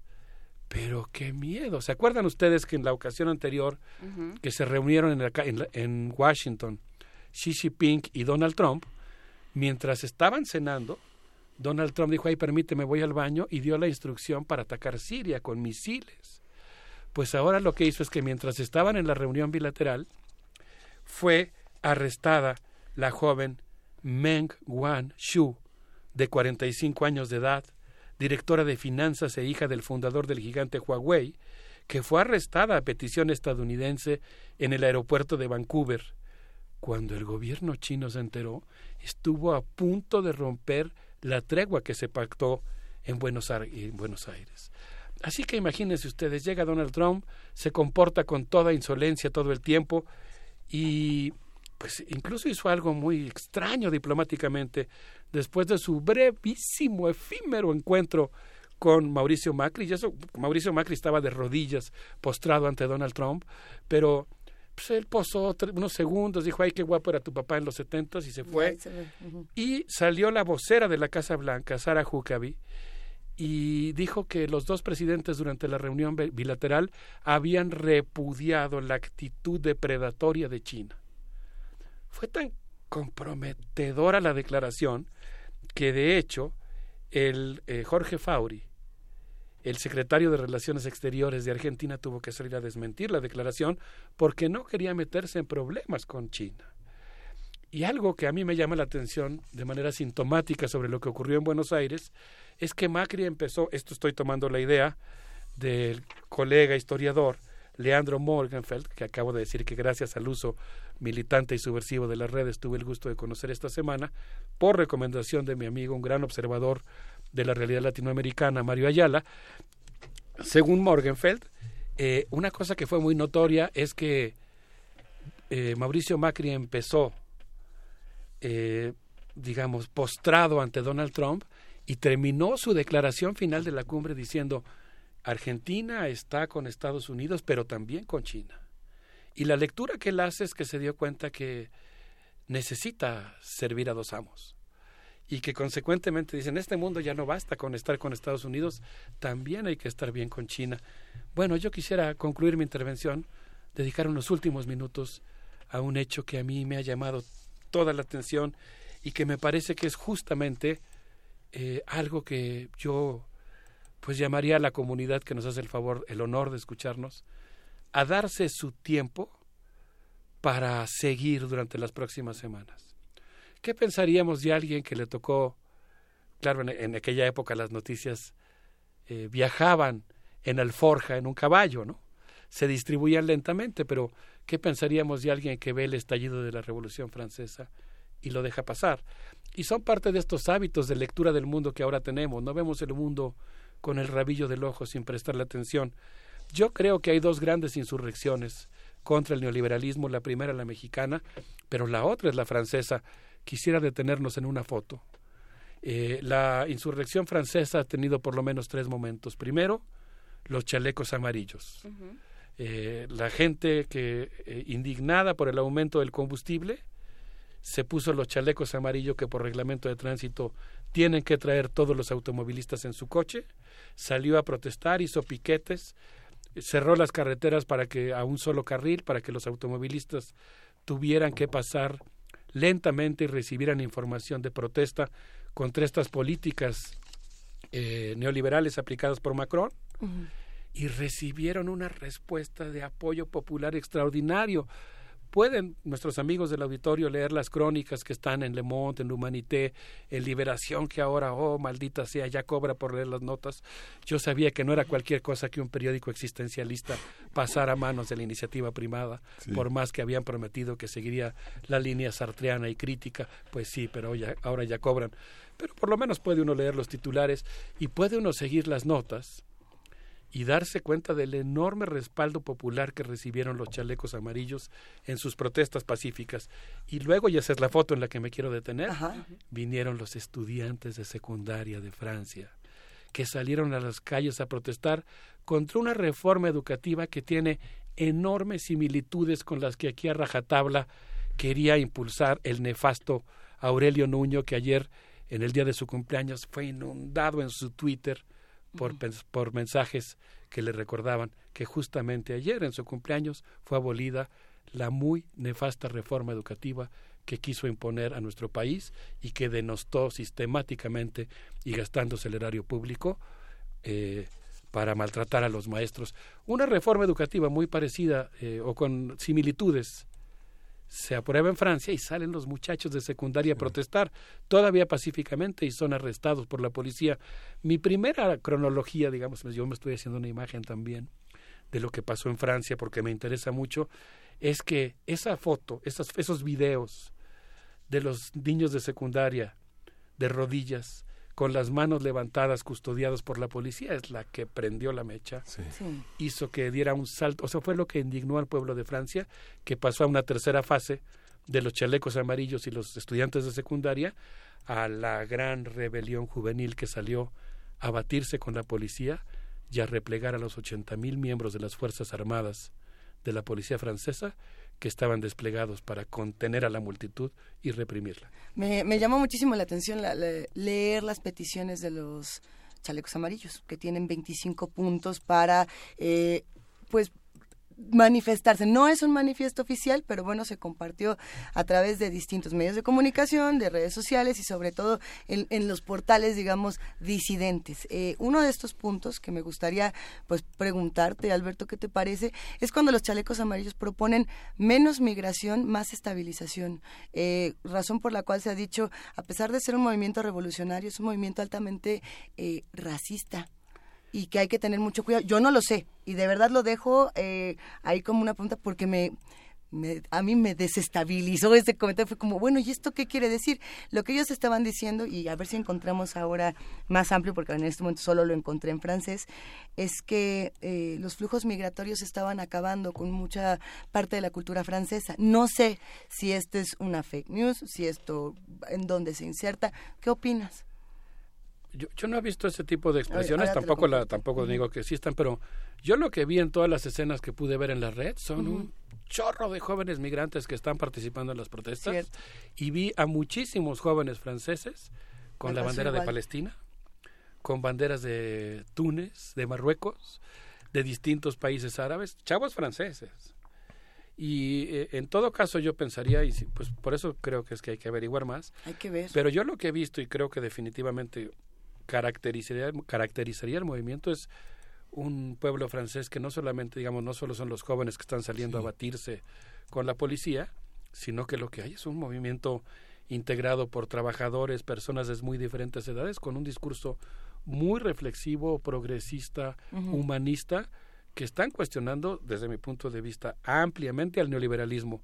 Y entre ellas, pues, entre las cuestiones del neoliberalismo, pues, Sí. sin lugar a dudas, está la cosificación. La cosificación de las personas, convertirlas en precios, en cifras, en mercancías, ¿no? Eh, yo, yo creo que, a reserva de, de seguir observando, que se trata básicamente de un movimiento que tiene esta vocación humanista, aunque como suele ocurrir en los movimientos, pues hay también... Sí, como es tan amplio, hay gente del Frente Nacional, hay gente de todas partes que está en contra de la migración, que está en contra de muchas cosas. No es un movimiento de izquierda, es un movimiento, como tú dices, humanista, que incluye varios puntos de vista. Sí, yo creo que es un movimiento básicamente progresista, pero que contiene en su interior muchos, muchas expresiones, aunque yo entiendo que la principal, digamos, es la hipótesis que yo arriesgo aquí, es básicamente un cuestionamiento humanista al neoliberalismo y consecuentemente no, no es un movimiento básicamente xenófobo, aunque no niego que pudiera haber una tendencia así, eh, digamos, como parte, como, como un componente, ¿no? Extraño dentro de esa tendencia general. Está muy bueno este tema. Y lo que tú señalas, um, este Alberto, que esta parte de recuperar al sujeto y esta fragmentación que como bien dices, dices comercialización y las tres Cs, comunicación, co- eh, comercialización, Control. control, que finalmente, no sé, hablamos fuera del aire de la correspondencia, que es algo sagrado, ¿no? Que es algo sagrado y que, no sé, que tal vez tendríamos que recuperar esa protección de datos personales, ¿no? No sé, está el derecho romano, la protección del testamento, está este, los orígenes de la configuración de la nación francesa en cerca de 1700 y tanto la, la- la penalización de abrir, abrir la correspondencia, ¿no? En España, Carlos IV en 1795 marca una penalización en los códigos penales españoles violar la correspondencia. Es, la- es el debate en los archivistas. Bueno, es siempre eso, ¿no? ¿Hasta no qué abrirlo, punto? ¿por, qué, por qué si yo no doy permiso Sí. se va a, a revisar lo mío? Algo tan viejo no lo modificó la Revolución Francesa, lo respetó, ¿no? La semana pasada tuve el honor de estar con uno de los grandes poetas vivos de la historia contemporánea, Roger Waters, en un evento que organizó la Coordinadora de Solidaridad con Palestina. Y al final, en la ronda de preguntas, ¿Lo abrazaste? Ay, yo me por contenta. supuesto que sí, por supuesto que sí, Qué porque no es para menos. Tal vez hasta de eso hablemos en un próximo Uy. programa, porque fue muy interesante lo que él dijo sobre los derechos humanos, pero Ro- en un- al final, en la ronda de preguntas, alguien le preguntó a Roger Waters qué opinaba de las redes. Perdón, perdón, le preguntó qué opinaba de la resistencia. Ajá. Y él dijo, la resistencia sigue siendo parte fundamental de la dignidad humana y lo primero que tenemos que resistir es a Leo Zuckerberg. y la dictadura de las redes y su violación de nuestra privacidad. Y yo creo que no es cualquier cosa y por eso tenemos la obligación de pensar cómo nos apropiamos de las tecnologías para darles un contenido libertario y revertir ese intento de control y comercialización de nuestras vidas que está actualmente Sí, en curso. porque aterriza en la vida de pareja, en la vida doméstica, en la vida familiar, todo el mundo stalkea a todo el mundo, ¿no? Y creo que esa debe ser parte de las reflexiones de la agenda social de este gran movimiento insurreccional que hoy tiene sus dos grandes expresiones en México y en Francia, pero que tiene a miles de millones de personas en todo el mundo que están tratando de construir un mundo mejor. Yo les propongo por eso que nos despidamos escuchando a los espíritus. A los espíritus. Sí. Gracias, queridísimo Alberto Betancourt. Qué gran tema, sin duda. Un abrazo. ¿Esos son los espíritus? Son veleidosos los Los espíritus. espíritus acaban de hacer aquí su aparición. A ver, ¿qué? Cuéntanos un poco de los espíritus, porque eh, en, en lo que logramos que, que Es un aparezca grupo de la rock pista. argentino que ahora sí decide manifestarse. Eso.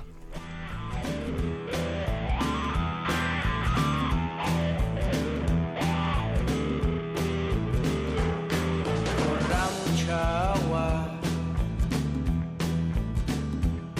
corra mucha sangre,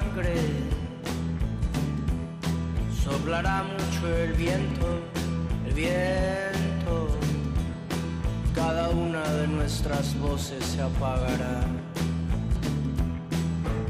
Una a una bajo el silencio de la luna. Vamos a bailar. vamos a escuchar que la tierra está susurrando la verdad. Hay milagros en cada instante y cada instante es la eternidad. Hay milagros en cada instante y cada instante es la eternidad. No pondrás tu firma en cada fruto. Si no pondrás ya jamás un dólar en la frente de cada animal.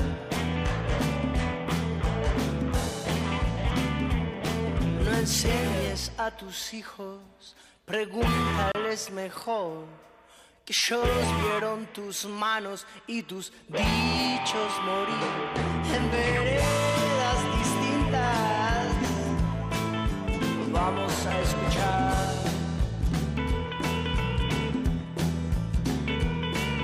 tierra está susurrando la gran verdad.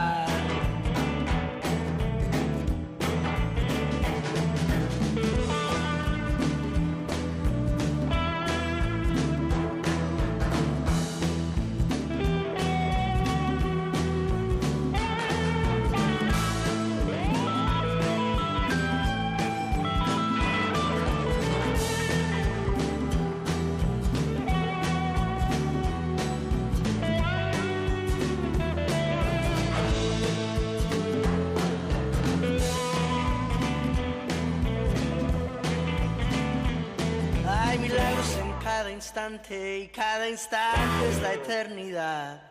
Hay milagros en cada instante y cada instante es la eternidad. No pondrás tu firma en cada fruto. Si no pondrás ya jamás un dólar en la frente de cada animal.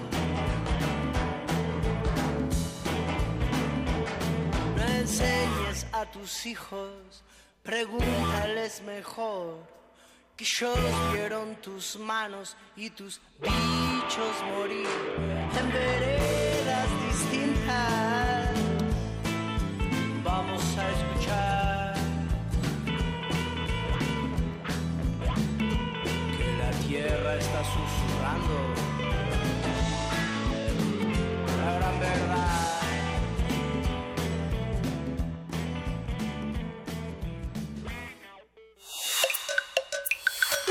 Primer movimiento. Hacemos comunidad. Y seguimos aquí en Dilo, primer Luisita. movimiento. Lo digo. Luisita. Bueno, lo primero hay que decir que si ya, si quieren mandar su villancico, Sí.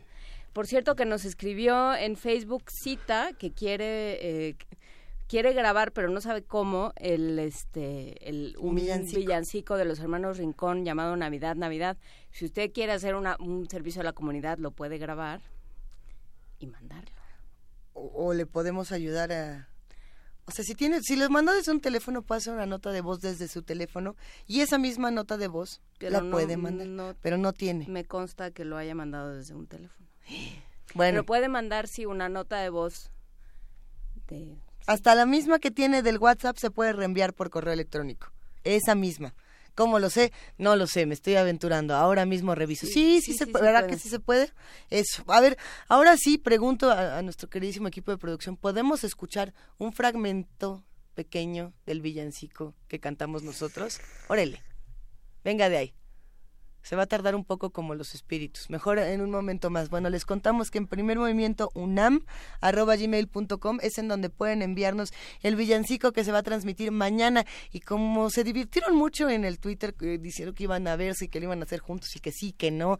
Y luego hasta el perro Bermúdez que- apareció. Y creo que nada, ¿eh? A ver, ahí estamos. Mucho tilín, tilín. Híjole. Nada de paletas. Nada más porque aquí, ah, miren, pónganse sus audífonos y van a ver qué bonito cantamos. Y esto tiene autotune. Eso quiere decir que cantábamos requete feo. Tú no estás en esta, Miguel Ángel. No, no estoy. A ver. Vania, ¿tú sí estás? Tampoco. Frida, tampoco. ¿Quién más? Violeta, sí. ¿Artur? Artur no estaba. Segunda parte. Pero Nelia vuelve a ser solista porque... Miriam, ¿tú sí estabas? Claro, hasta bailar. Gerardo. Gerardo no estaba. A ver, todos los que no estuvieron en la grabación por asuntos de fuerza mayor, como Miguel Ángel Quemain, o Gerardo, o Vania Nuche, Frida, también van a tener que hacer un solo. Sí, yo voy a ¿No? mandar el mío hoy en la no, no me hace cara de que. Un solo. Artur. Venga, ya estamos. Con esto nos despedimos esta mañana. Gracias por escuchar nuestro villancico que les hicimos con tanto cariño. Qué bonito Sí. nos quedó.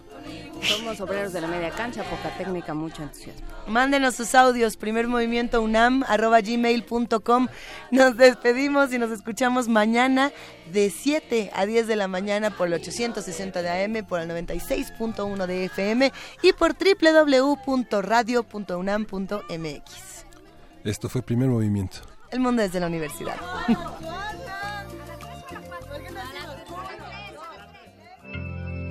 Radio UNAM presentó Primer Movimiento. El mundo desde la universidad.